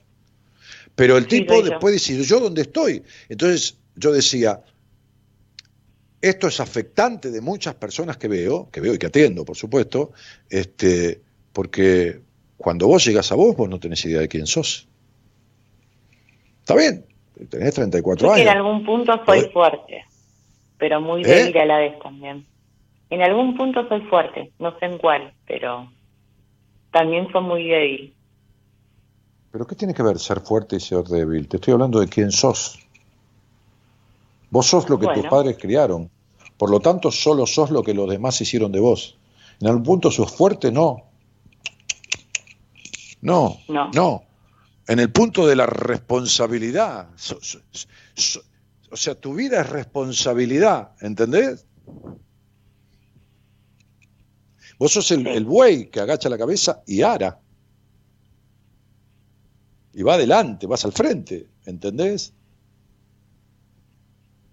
Sí, siempre. Eso no es, eso no es fortaleza. no, eso es constancia y de, y dedicación para las obligaciones y las responsabilidades, que son otra cosa totalmente diferente. Fortaleza sería salirte de los mandatos, romper con la hegemonía que todavía tiene tu padre sobre vos y tu madre, la melancolía de tu madre, lo dramática que era o que es, y la rigidez de tu padre, y así seguís siendo. Sos un exigente, vos sabés que sos un exigente, ¿no? Sí, muy. Bien, y perfeccionista, ¿no? Bueno, entonces esto es querer cumplir con papá. Esto es querer cumplir con papá. Y sabes que razonas todo, ¿no? Y que nadie te conoce en el mundo, ¿no? ¿Sabes eso? ¿Sabes que tenés partes cerradas con 40 candados y que no se las dejas ver a nadie? No por mentirosa, ¿eh? Porque tenés miedo de la traición. Sí, mucho. Bueno, perfecto. Y eso porque fuiste traicionada en toda tu infancia. Entonces, ¿de, de dónde tenés la fortaleza? Si, a ver, a ver, esto no es un, cargo que te hago en una acusación, pero a, ver, ¿cómo te vas a conocer si, si, sos como una, tenés máscaras, pero no por falsedad, ¿eh? no, no, como una caparazón, como, como digo siempre, como una muñequita de torta que armaste, en el buen sentido, no es sentido irónico, este, este, un personaje. Entonces se perdió la persona. No hay persona, hay un ser humano que es el que tus padres criaron. Yo siempre explico esto de esta manera, hay tres etapas en la vida. El animal humano, que es un niño cuando nace, vos tuviste dos hijos, sabés que se mean y se cagan encima y se comen del piso cualquier cosa, este, este, y es un animalito que hay que domesticarlo, un niño, ¿no? Para enseñarle a comer en un plato, para enseñarle a hacer pizza en el inodoro, como un, como un perrito. Bueno, lo mismo. Después uno se convierte con esa domesticación y a través de lo que se llama simbiosis, con la gente que lo cría, pueden ser los padres, un tío, un abuelo, el señor, un, orfanato, qué sé yo, no importa, se convierte en ser humano. Y el tercer paso es dejar de ser solo el ser humano que criaron quienes fueron que lo hayan criado y, transformarse en persona. No porque no seas una persona, es una manera simple que yo tengo muchas veces en las entrevistas privadas, inclusive de explicar. Bueno, vos sos el ser humano que tus padres criaron. Por eso el vacío que tenés. Por eso no hay nada que te llene el alma, ni la maceta cuadrada, ni la redonda, ni la roja, ni los hijos, ni el marido, ni esto, ni, ni el celular nuevo, ni el jean último modelo, nada, nada te llena tu alma. Nada. Mira qué simple, para mí es descubrirte, esto que vos te cubre, ¿no? Porque esto de lo que te cubrís. O sea, eh, la mujer perfecta, y como digo siempre, el payaso triste, ¿no? poner la sonrisa y le está todo bien y un carajo está bien. Entonces, digo, algo a tener que decir, basta ya, ahora yo, o no, o creer que esto que sentís, este vacío, esta melancolía, esta necesidad de controlar todo, este querer ser perfecta, forman parte de, tu ser vos y seguir siendo igual. Ahora, lo que va a pasar es lo mismo, ¿eh? o sea, si vos seguís siendo la misma, lo que va a pasar es siempre lo mismo. Porque a ver, los sueños se rompen de dos maneras, Romy. Una es no alcanzándolos y la otra es la peor, alcanzándolos y que no te sirvan prácticamente para nada. Y esa segunda es la tuya.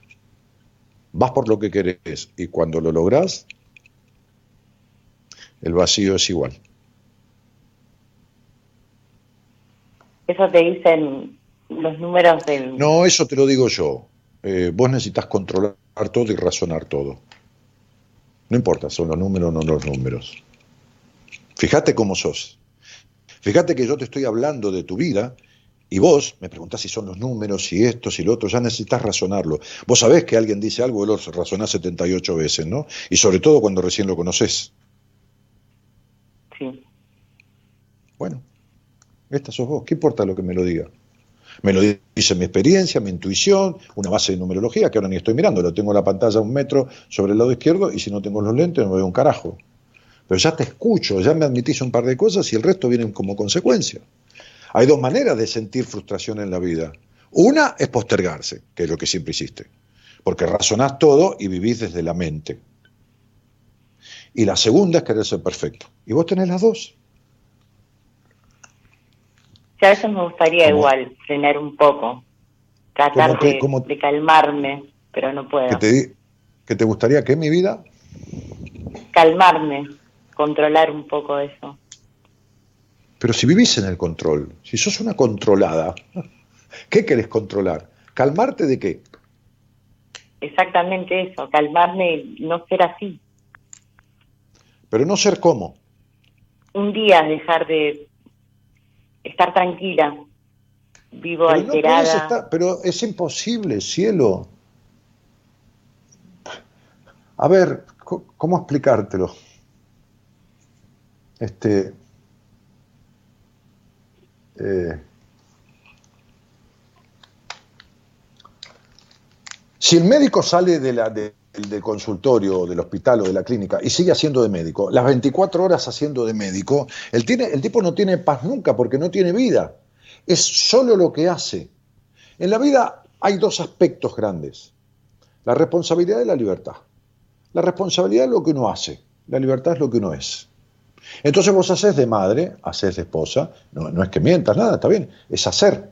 Como suelo decir en algunos casos, explicando, si vos te tomás un avión que vaya, qué sé yo, a Dubái y tirás el celular antes de subir al avión, no haces más de madre, ni haces más de esposa, ni haces más de amiga, ni, ni haces más de hija. Viene el día de la madre, no tenés a quién carajo saludar. Viene el día del padre tampoco, y ni amigos, ni tres carajos de nada. Se terminó. Ese es el hacer en la vida. Son roles que uno hace. Y vos, tu vida se conforma, es decir, se forma con el hacer haces de madre, haces de de esposa, de hija, del día del amigo, de los roles que te... Pero no, sabes quién sos. Eso, en algún momento de tu vida, sentiste, sin darte cuenta, que iba a llenar tu vida. No, eso no la llena. No la llena eso, no la llena la plata, no la llena nada. Atiendo a gente de mucho dinero y atiendo a otra gente que no, que tiene un trabajo simple, que soy una señora que trabaja haciendo limpieza en un hogar. Bueno, bárbaro, el otro día atendí a una señora así. Pero digo, este, y, el que tiene eh, eh, eh, el vacío existencial no se llena ni con el trabajo, ni con los hijos, ni con el dinero, ni con nada, ni con ser perfecto, con nada. Entonces, ¿qué sucede, Romy? Que vos sos solo lo que haces. Entonces, si el médico hace de médico. si el médico hace de médico las 24 horas, llega un momento que se perdió, se va a encontrar, no sabe quién es. Solo es lo que hace. Escúchame, Dani, ¿y vos qué llamas un vacío existencial? ¿Qué es? A que nada llena, a que, ya, a que, nada llena el alma, que hay una melancolía constante. Es un estado de duelo, la melancolía, como si nadie, como si se hubiera muerto alguien todo el tiempo y nadie se murió.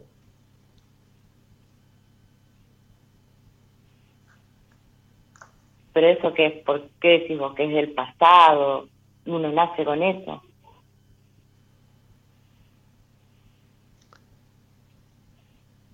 No. Yo te expliqué, Romy. A, lo mejor no, no, no me escuchaste. Porque vos sabés que como nadie te escuchó, a vos también te cuesta escuchar. No por el problema auditivo. Te cuesta escuchar. Sí. Bien. Sí, ok tiene que ver todo con consecuencia de tu crianza, nadie nació así. Ah, qué linda nena, señora, lástima que le nació melancólica. ¿Vos creés que los prejuicios que vos tenés y las... Es vos, vos, has tenido tu bebé en brazos, ¿no es así? Cuando nació. ¿Cómo? ¿Tuviste a tus bebés en brazos cuando nacieron? Sí, a las dos. Perfecto.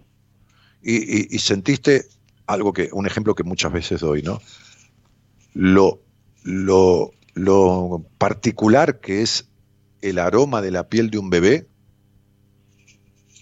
que es un aroma diferente a, todos los aromas del mundo, ¿no? Porque las flores se parecen, algunos animales tienen olores parecidos, algunas personas también, pero ¿viste el aroma de un bebé? Es, es singular, ¿no es así? De la piel de un bebé.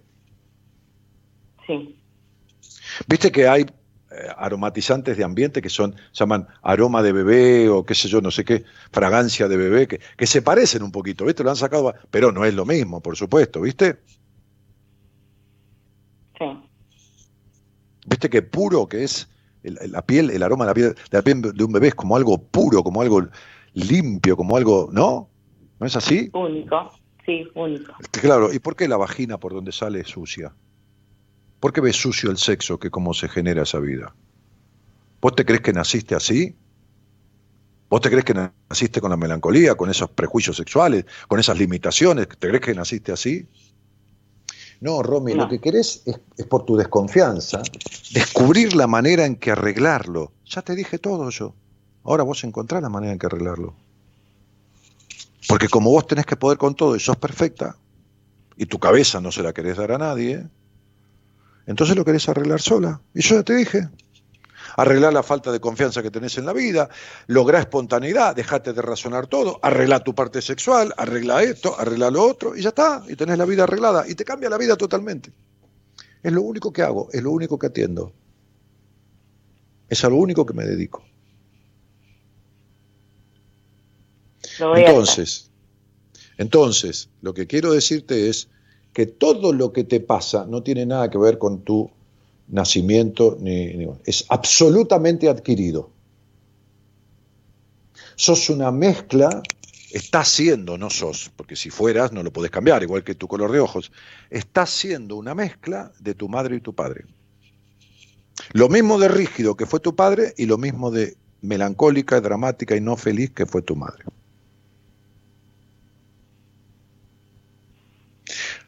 Por eso te decía que en ese escalafón de, animalito humano, ser humano y persona, te quedaste en el segundo estadio, porque sos fundamentalmente lo que tus padres hicieron de vos. Y no viniste a quedarte en eso en esta vida. No. Viniste a romper con eso, pero estás tal cual te criaron. No importa si más gordo o más flaca, no importa si en tu casa comían arroz y vos eh, no comes más arroz. Esas son hábitos, costumbres. Te hablo de la esencia, te hablo del ser.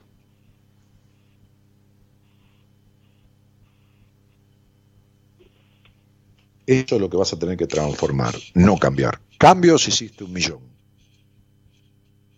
Sí, muchas. Sí, ya sé, pero no alcanza para nada. Porque los cambios son inducidos y son desde la afuera. Lo que se necesita es una transformación interior. Desde adentro hacia afuera. Y vos has hecho cambios desde la afuera. Perfecto. ¿Se entendió? Se entendió. Entonces hay que modificar aspectos conductuales que están que provienen de una conformación psíquica y emocional, conformación, formación con otros de aspectos psíquicos vinculares y emocionales que te dejaron como consecuencia estas cuestiones de las que hemos hablado. Es decir, hay cosas que sirvieron de tu crianza y hay que quedárselas. Hay cosas que no sirvieron para una mierda y hay que sacarlas. Y hay cosas que faltaron y hay que ponerlas. ¿Se entiende? Como un plato de comida que te traen, ¿no? Vas a comer una casa y te traen un plato con comida, tiene cinco o seis ingredientes. Hay algunos que te gustan. Los que no te gustan los, los dejas a un costado del plato. Y por ahí le agregas sal o aceite de oliva porque le falta. Entonces, tomás lo que te va, quitas lo que no te va y agregás lo que le falta a esa comida. Lo mismo es esta transformación. Lo voy a intentar. No, ni de casualidad. Eh, intentarlo todo lo que quieras. Eh, eh, yo lamento decirte esto, ¿eh? O sea, ¿sabes qué pasa? Yo no te puedo mentir. Yo no, yo no te puedo. Ay, genia mía, sí, anda, intentalo, que con esto no, no vas a lograr ni en pedo. ¿Está claro? No lo voy a lograr. No, me quedo así entonces. ¿Eh? Me, me tendré que quedar así entonces. Claro, quédate así y listo. Y si se te rompe la canilla, eh, déjala rota. Y cuando se rompe el celular, ¿qué haces? Y si se quema la heladera, me encanta, ¿la me encanta escucharte. Si se, quema, si se quema la heladera, ¿la dejas así porque vos no la podés arreglar o buscas un técnico? Obviamente buscamos una regla. Y entonces, ¿para qué cuerno me decís que tenés la cabeza rota y la, y la vas a dejar así porque no vas a poder arreglar? ¿Entendés? Lo desconfiada que sos. ¿Entendés que tus mandatos hacen que tengas terror a cualquier transformación?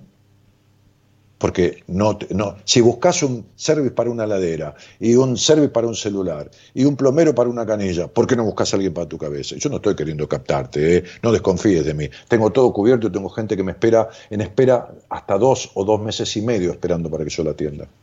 O tres meses. Así que estoy lejos de eso. ¿eh? Pero si vos, si vos no te sentás con un profesional y que sepa mucho, vos no arreglás lo tuyo ni de casualidad. ¿Me entendés, Romy? Y vos fijate tus alternativas. Fíjate lo arraigada que estás a tu mandato, que decís, voy a intentar arreglarlo. Te digo, no lo arreglás ni en pedo, o vos te arreglaste el tumor sola. Bueno, tenés un tumor emocional, que es mucho peor que los tumores que has tenido. Sos un genio, me encanta. Chao. Un cariño. Te invitamos a viajar con nosotros con un destino en común. Descubrir lo que te está haciendo mal. De 0 a 2, Buenas Compañías con Daniel Martínez.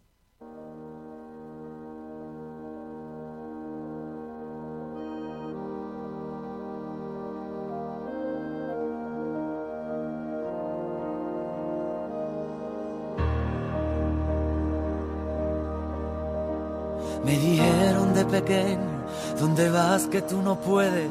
Y aquí sigo peleando con la indecisión de siempre. Me enseñaron a crecerme a los pies de la derrota. Esos mismos que no crecen y que huyen como idiotas. Me escondía de mí mismo, me buscaba entre los miedos. Me encontraron mucho antes de encontrarme yo primero. Aún me saltan de repente las alarmas del naufragio y me sale defenderme por el miedo a tanto daño. Amigos enredadera, artistas del postureo Regalarte los oídos forma parte de su juego. Y me canso de las luces, de la gente de mentira, de sus palabras me aburro, de los guays de pacotilla. Y si vas a ir de digno, peínate pero por dentro, ponte guapo para ti mismo, no te engañes si no es cierto, hay un barco a la deriva en las dudas que me asaltan, seguiré su travesía entonando las palabras. Y quiéreme como te quiero, es decir, más que a mí mismo, pero quiérete primero y será fuerte el idilio. No me busques en la luna ni en el espacio infinito, que volando a ras de suelo me encontrarás aquí mismo. Y para que quede claro por si algunos no lo entienden, eruditos y entendidos que mi acento es mi ADN, que no es ninguna bandera, que es una canción de cuna que mi madre me cantaba bajo la luz de la luna. Bueno, así son las cosas, ¿no? Y entonces Romina al final me dijo, sos un genio, ¿saben por qué? No por todo lo que le dije. No, ni de casualidad. Porque cuando le dije al final, estás desconfiando de que yo quiero, y que te digo esto para tomarte como paciente, se dio cuenta que le descubro el alma y la cabeza. Y por eso me dijo, sos un genio. No por todo lo demás. Porque todo lo demás se lo había dicho cuando le descubrí la desconfianza. en fin. Pero bueno, cuando cuando uno no quiere, dos no pueden, ¿no? Este, y el que no quiere, no quiere. ¿Vieron lo que son los mandatos? O sea, se prefiere la infelicidad y lo malo conocido a la posibilidad, con tal de seguir respetando, a un padre castrador, riguroso y a una madre infeliz. Es terrible, ¿no? Dale. No me busques en la luna ni en el espacio infinito, que volando a ras de suelo me aquí mismo. Y para que quede claro, por si algunos no lo entienden, eruditos y entendidos, que mi acento es mi ADN, que no es ninguna bandera, es una canción de cuna que mi madre me cantaba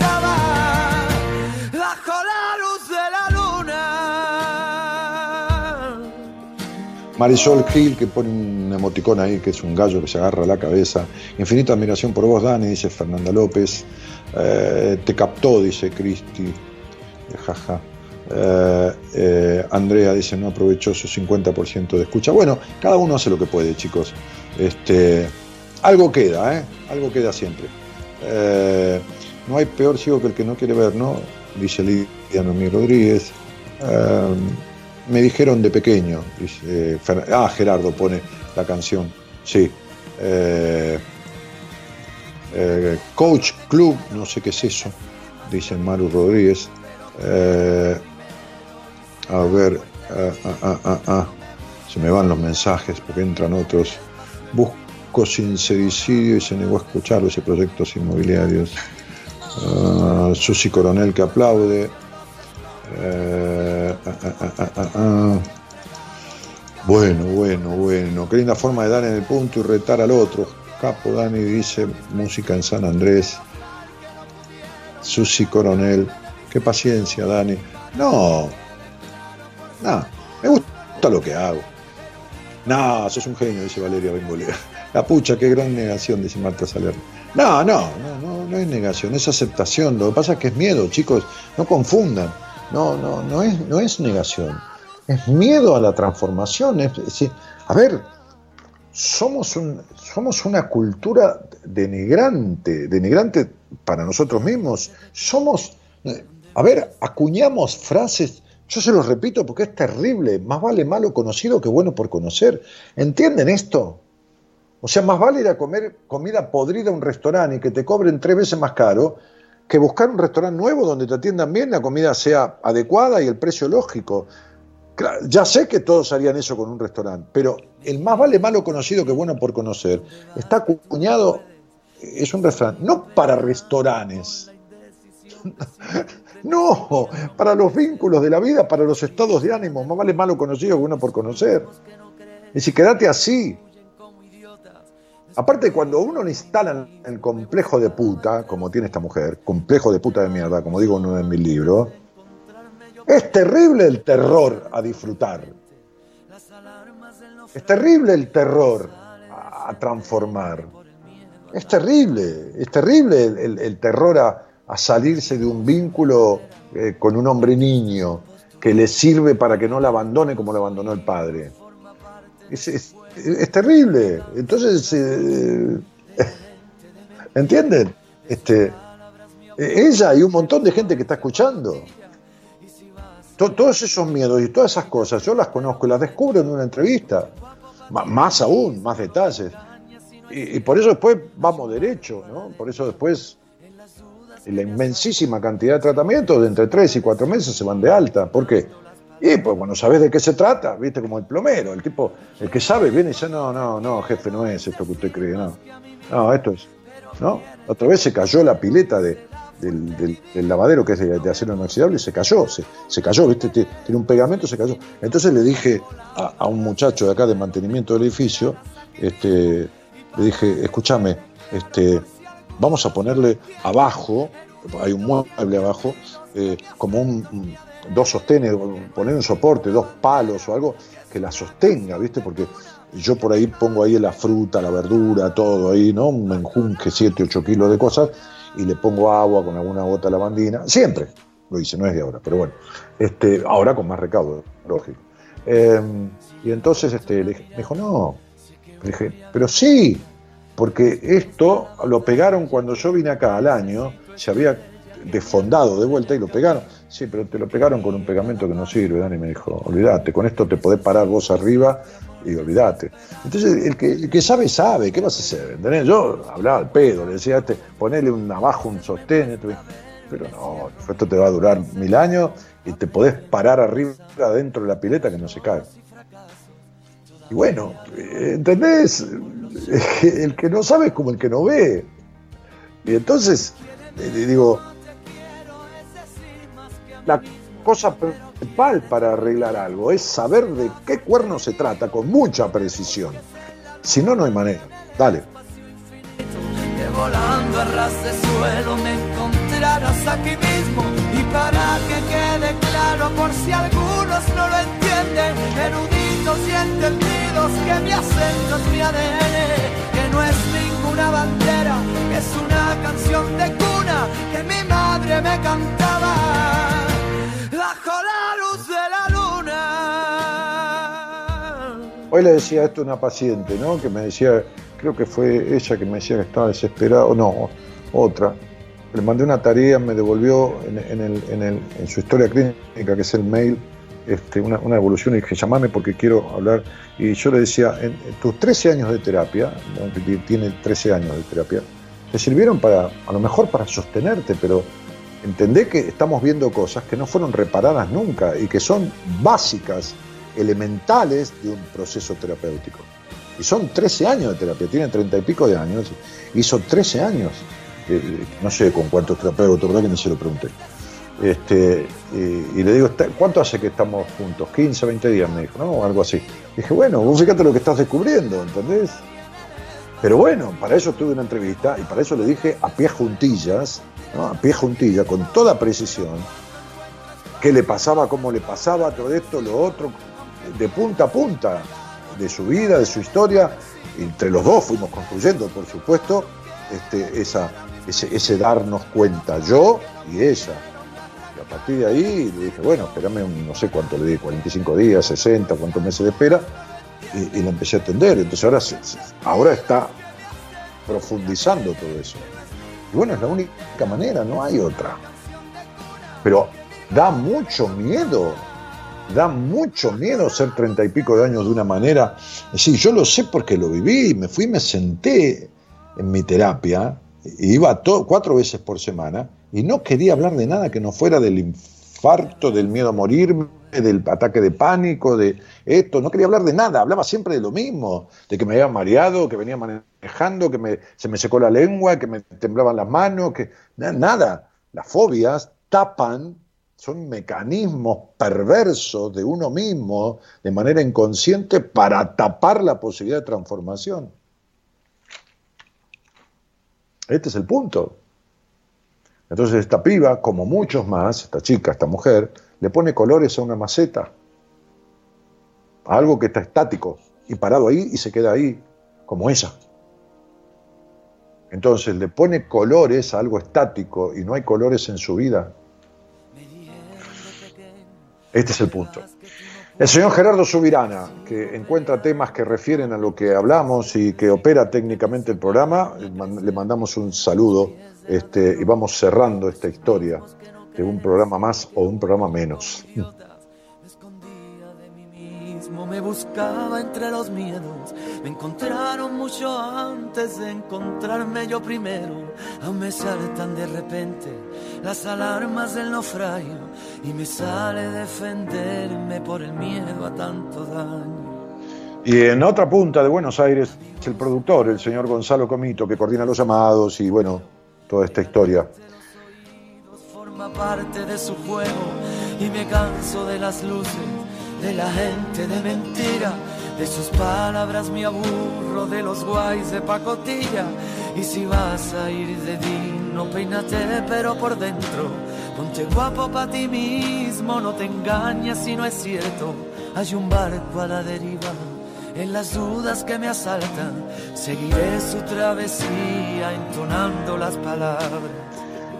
Peínate para ti mismo, pero adentro, dice la canción, ¿no? Peinate adentro, arreglate de adentro, dice la canción. Y bueno, y terminamos este programa como lo empezamos, ¿no? Con aquella frase tan, tan mentada y tan consabida de lo que no te mata te fortalece. Y dijimos, ¿no? Parafraseando a esa otra frase que tampoco sirve, lo que no te mata no te fortalece, salvo que lo utilices para fortalecerse. Y fíjate vos el miedo que hay a fortalecerse, a pesar de haber estado cerca de la muerte. Bueno, en fin, ver para creer. Y este fue testigo, ¿no? De la primera chica, ¿no? La enfermera que cuida a los demás y se hace cargo de la madre y ella tiene unos despelotes terribles y decía sí, sí, sí a media palabra y se fue corriendo, ¿no? En cuanto tuvo la oportunidad. Y de esta segunda mujer, ¿no? Que quiere descubrir los, por desconfianza eh, los intríngulis de la transformación y de algo que, que, se necesita saber mucho para hacerlo, ¿no? Este, pero el objetivo es no hacerlo el objetivo es, es no hacer. Bueno, será su tiempo. Quiéreme como te decir, más que a mí mismo, pero quiérete primero. Bueno, Graciela dice una vez más, gracias por este, este darnos, este, que descansen hasta mañana, dice Fernando Cabrera, un cariño este, y, y saluda, grandioso, dice Isabel desde allá, desde el país del norte hasta el miércoles, dice Susana Carcio, Estefanía Mancilla, chao Dani, buen descanso. Y yo les digo a todos un cariño grandote, gracias por haber estado viviendo y aprendiendo para ustedes, para mí y para todos los que lo deseen y se animen. Y los que no, y bueno, Dios dirá. Buenas noches y gracias por estar. A los pies de la derrota, esos mismos que no crecen y que huyen como idiotas, me escondía de mí mismo, me buscaba entre los miedos, me encontraron mucho antes de encontrarme yo primero, aún me saltan de repente las alarmas del naufragio y me sale defenderme por el miedo a tanto daño. Amigos enredadera artistas del postureo. Regalarte los oídos forma parte de su juego y me canso de las luces, de la gente de mentira, de sus palabras me aburro, de los guays de pacotilla. Y si vas a ir de no peínate pero por dentro, ponte guapo para ti mismo, no te engañes si no es cierto, hay un barco a la deriva En las dudas que me asaltan, seguiré su travesía entonando las palabras. Y quiéreme como te quiero, es decir, más que a mí mismo, pero quiérete primero y será fuerte el idilio no me busques en la luna ni en el espacio infinito, que volando a ras de suelo me encontrarás aquí mismo.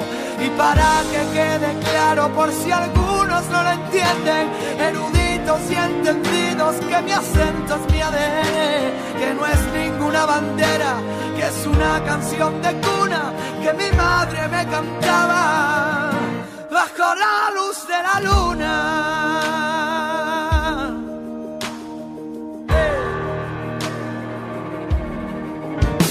Si levanto la mirada, sé que voy a verla ella, tan dispuesta a la batalla que no necesito estrella que me alumbre en el camino, ni que guíe cada paso. Lo único que necesito es este amor desesperado. Soy de los que nunca creen, de los que apuestan por otros. A veces me cuesta ver, me cierro mi propio cerrojo, aprendiendo con más hambre de los logros y fracasos, todavía veo al niño por los charcos reflejados. Y quiéreme como te quiero, es decir, más que a mí mismo, pero quiérete primero y será fuerte el idilio. No me busques en la luna ni en el espacio infinito, que volando a ras de suelo me encontrarás aquí mismo para que quede claro por si algunos no lo entienden, eruditos y entendidos, que mi acento es mi ADN, que no es ninguna bandera, es una canción de cuna que mi madre me cantaba. Bajo la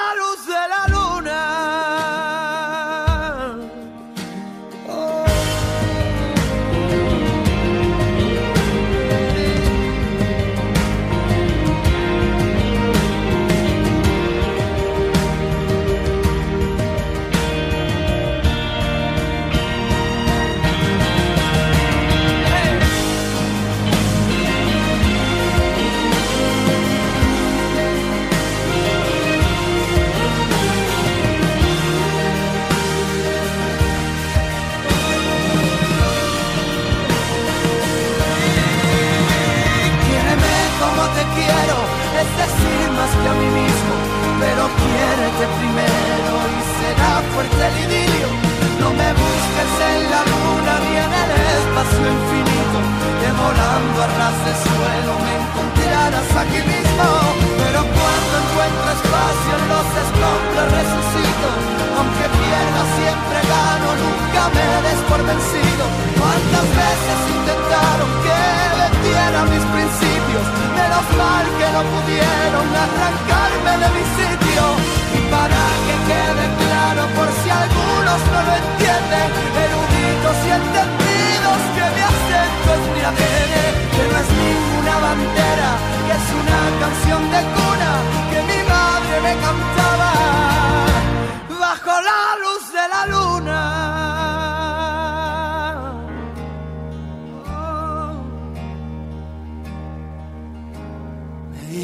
de pequeño, ¿dónde vas que tú no puedes?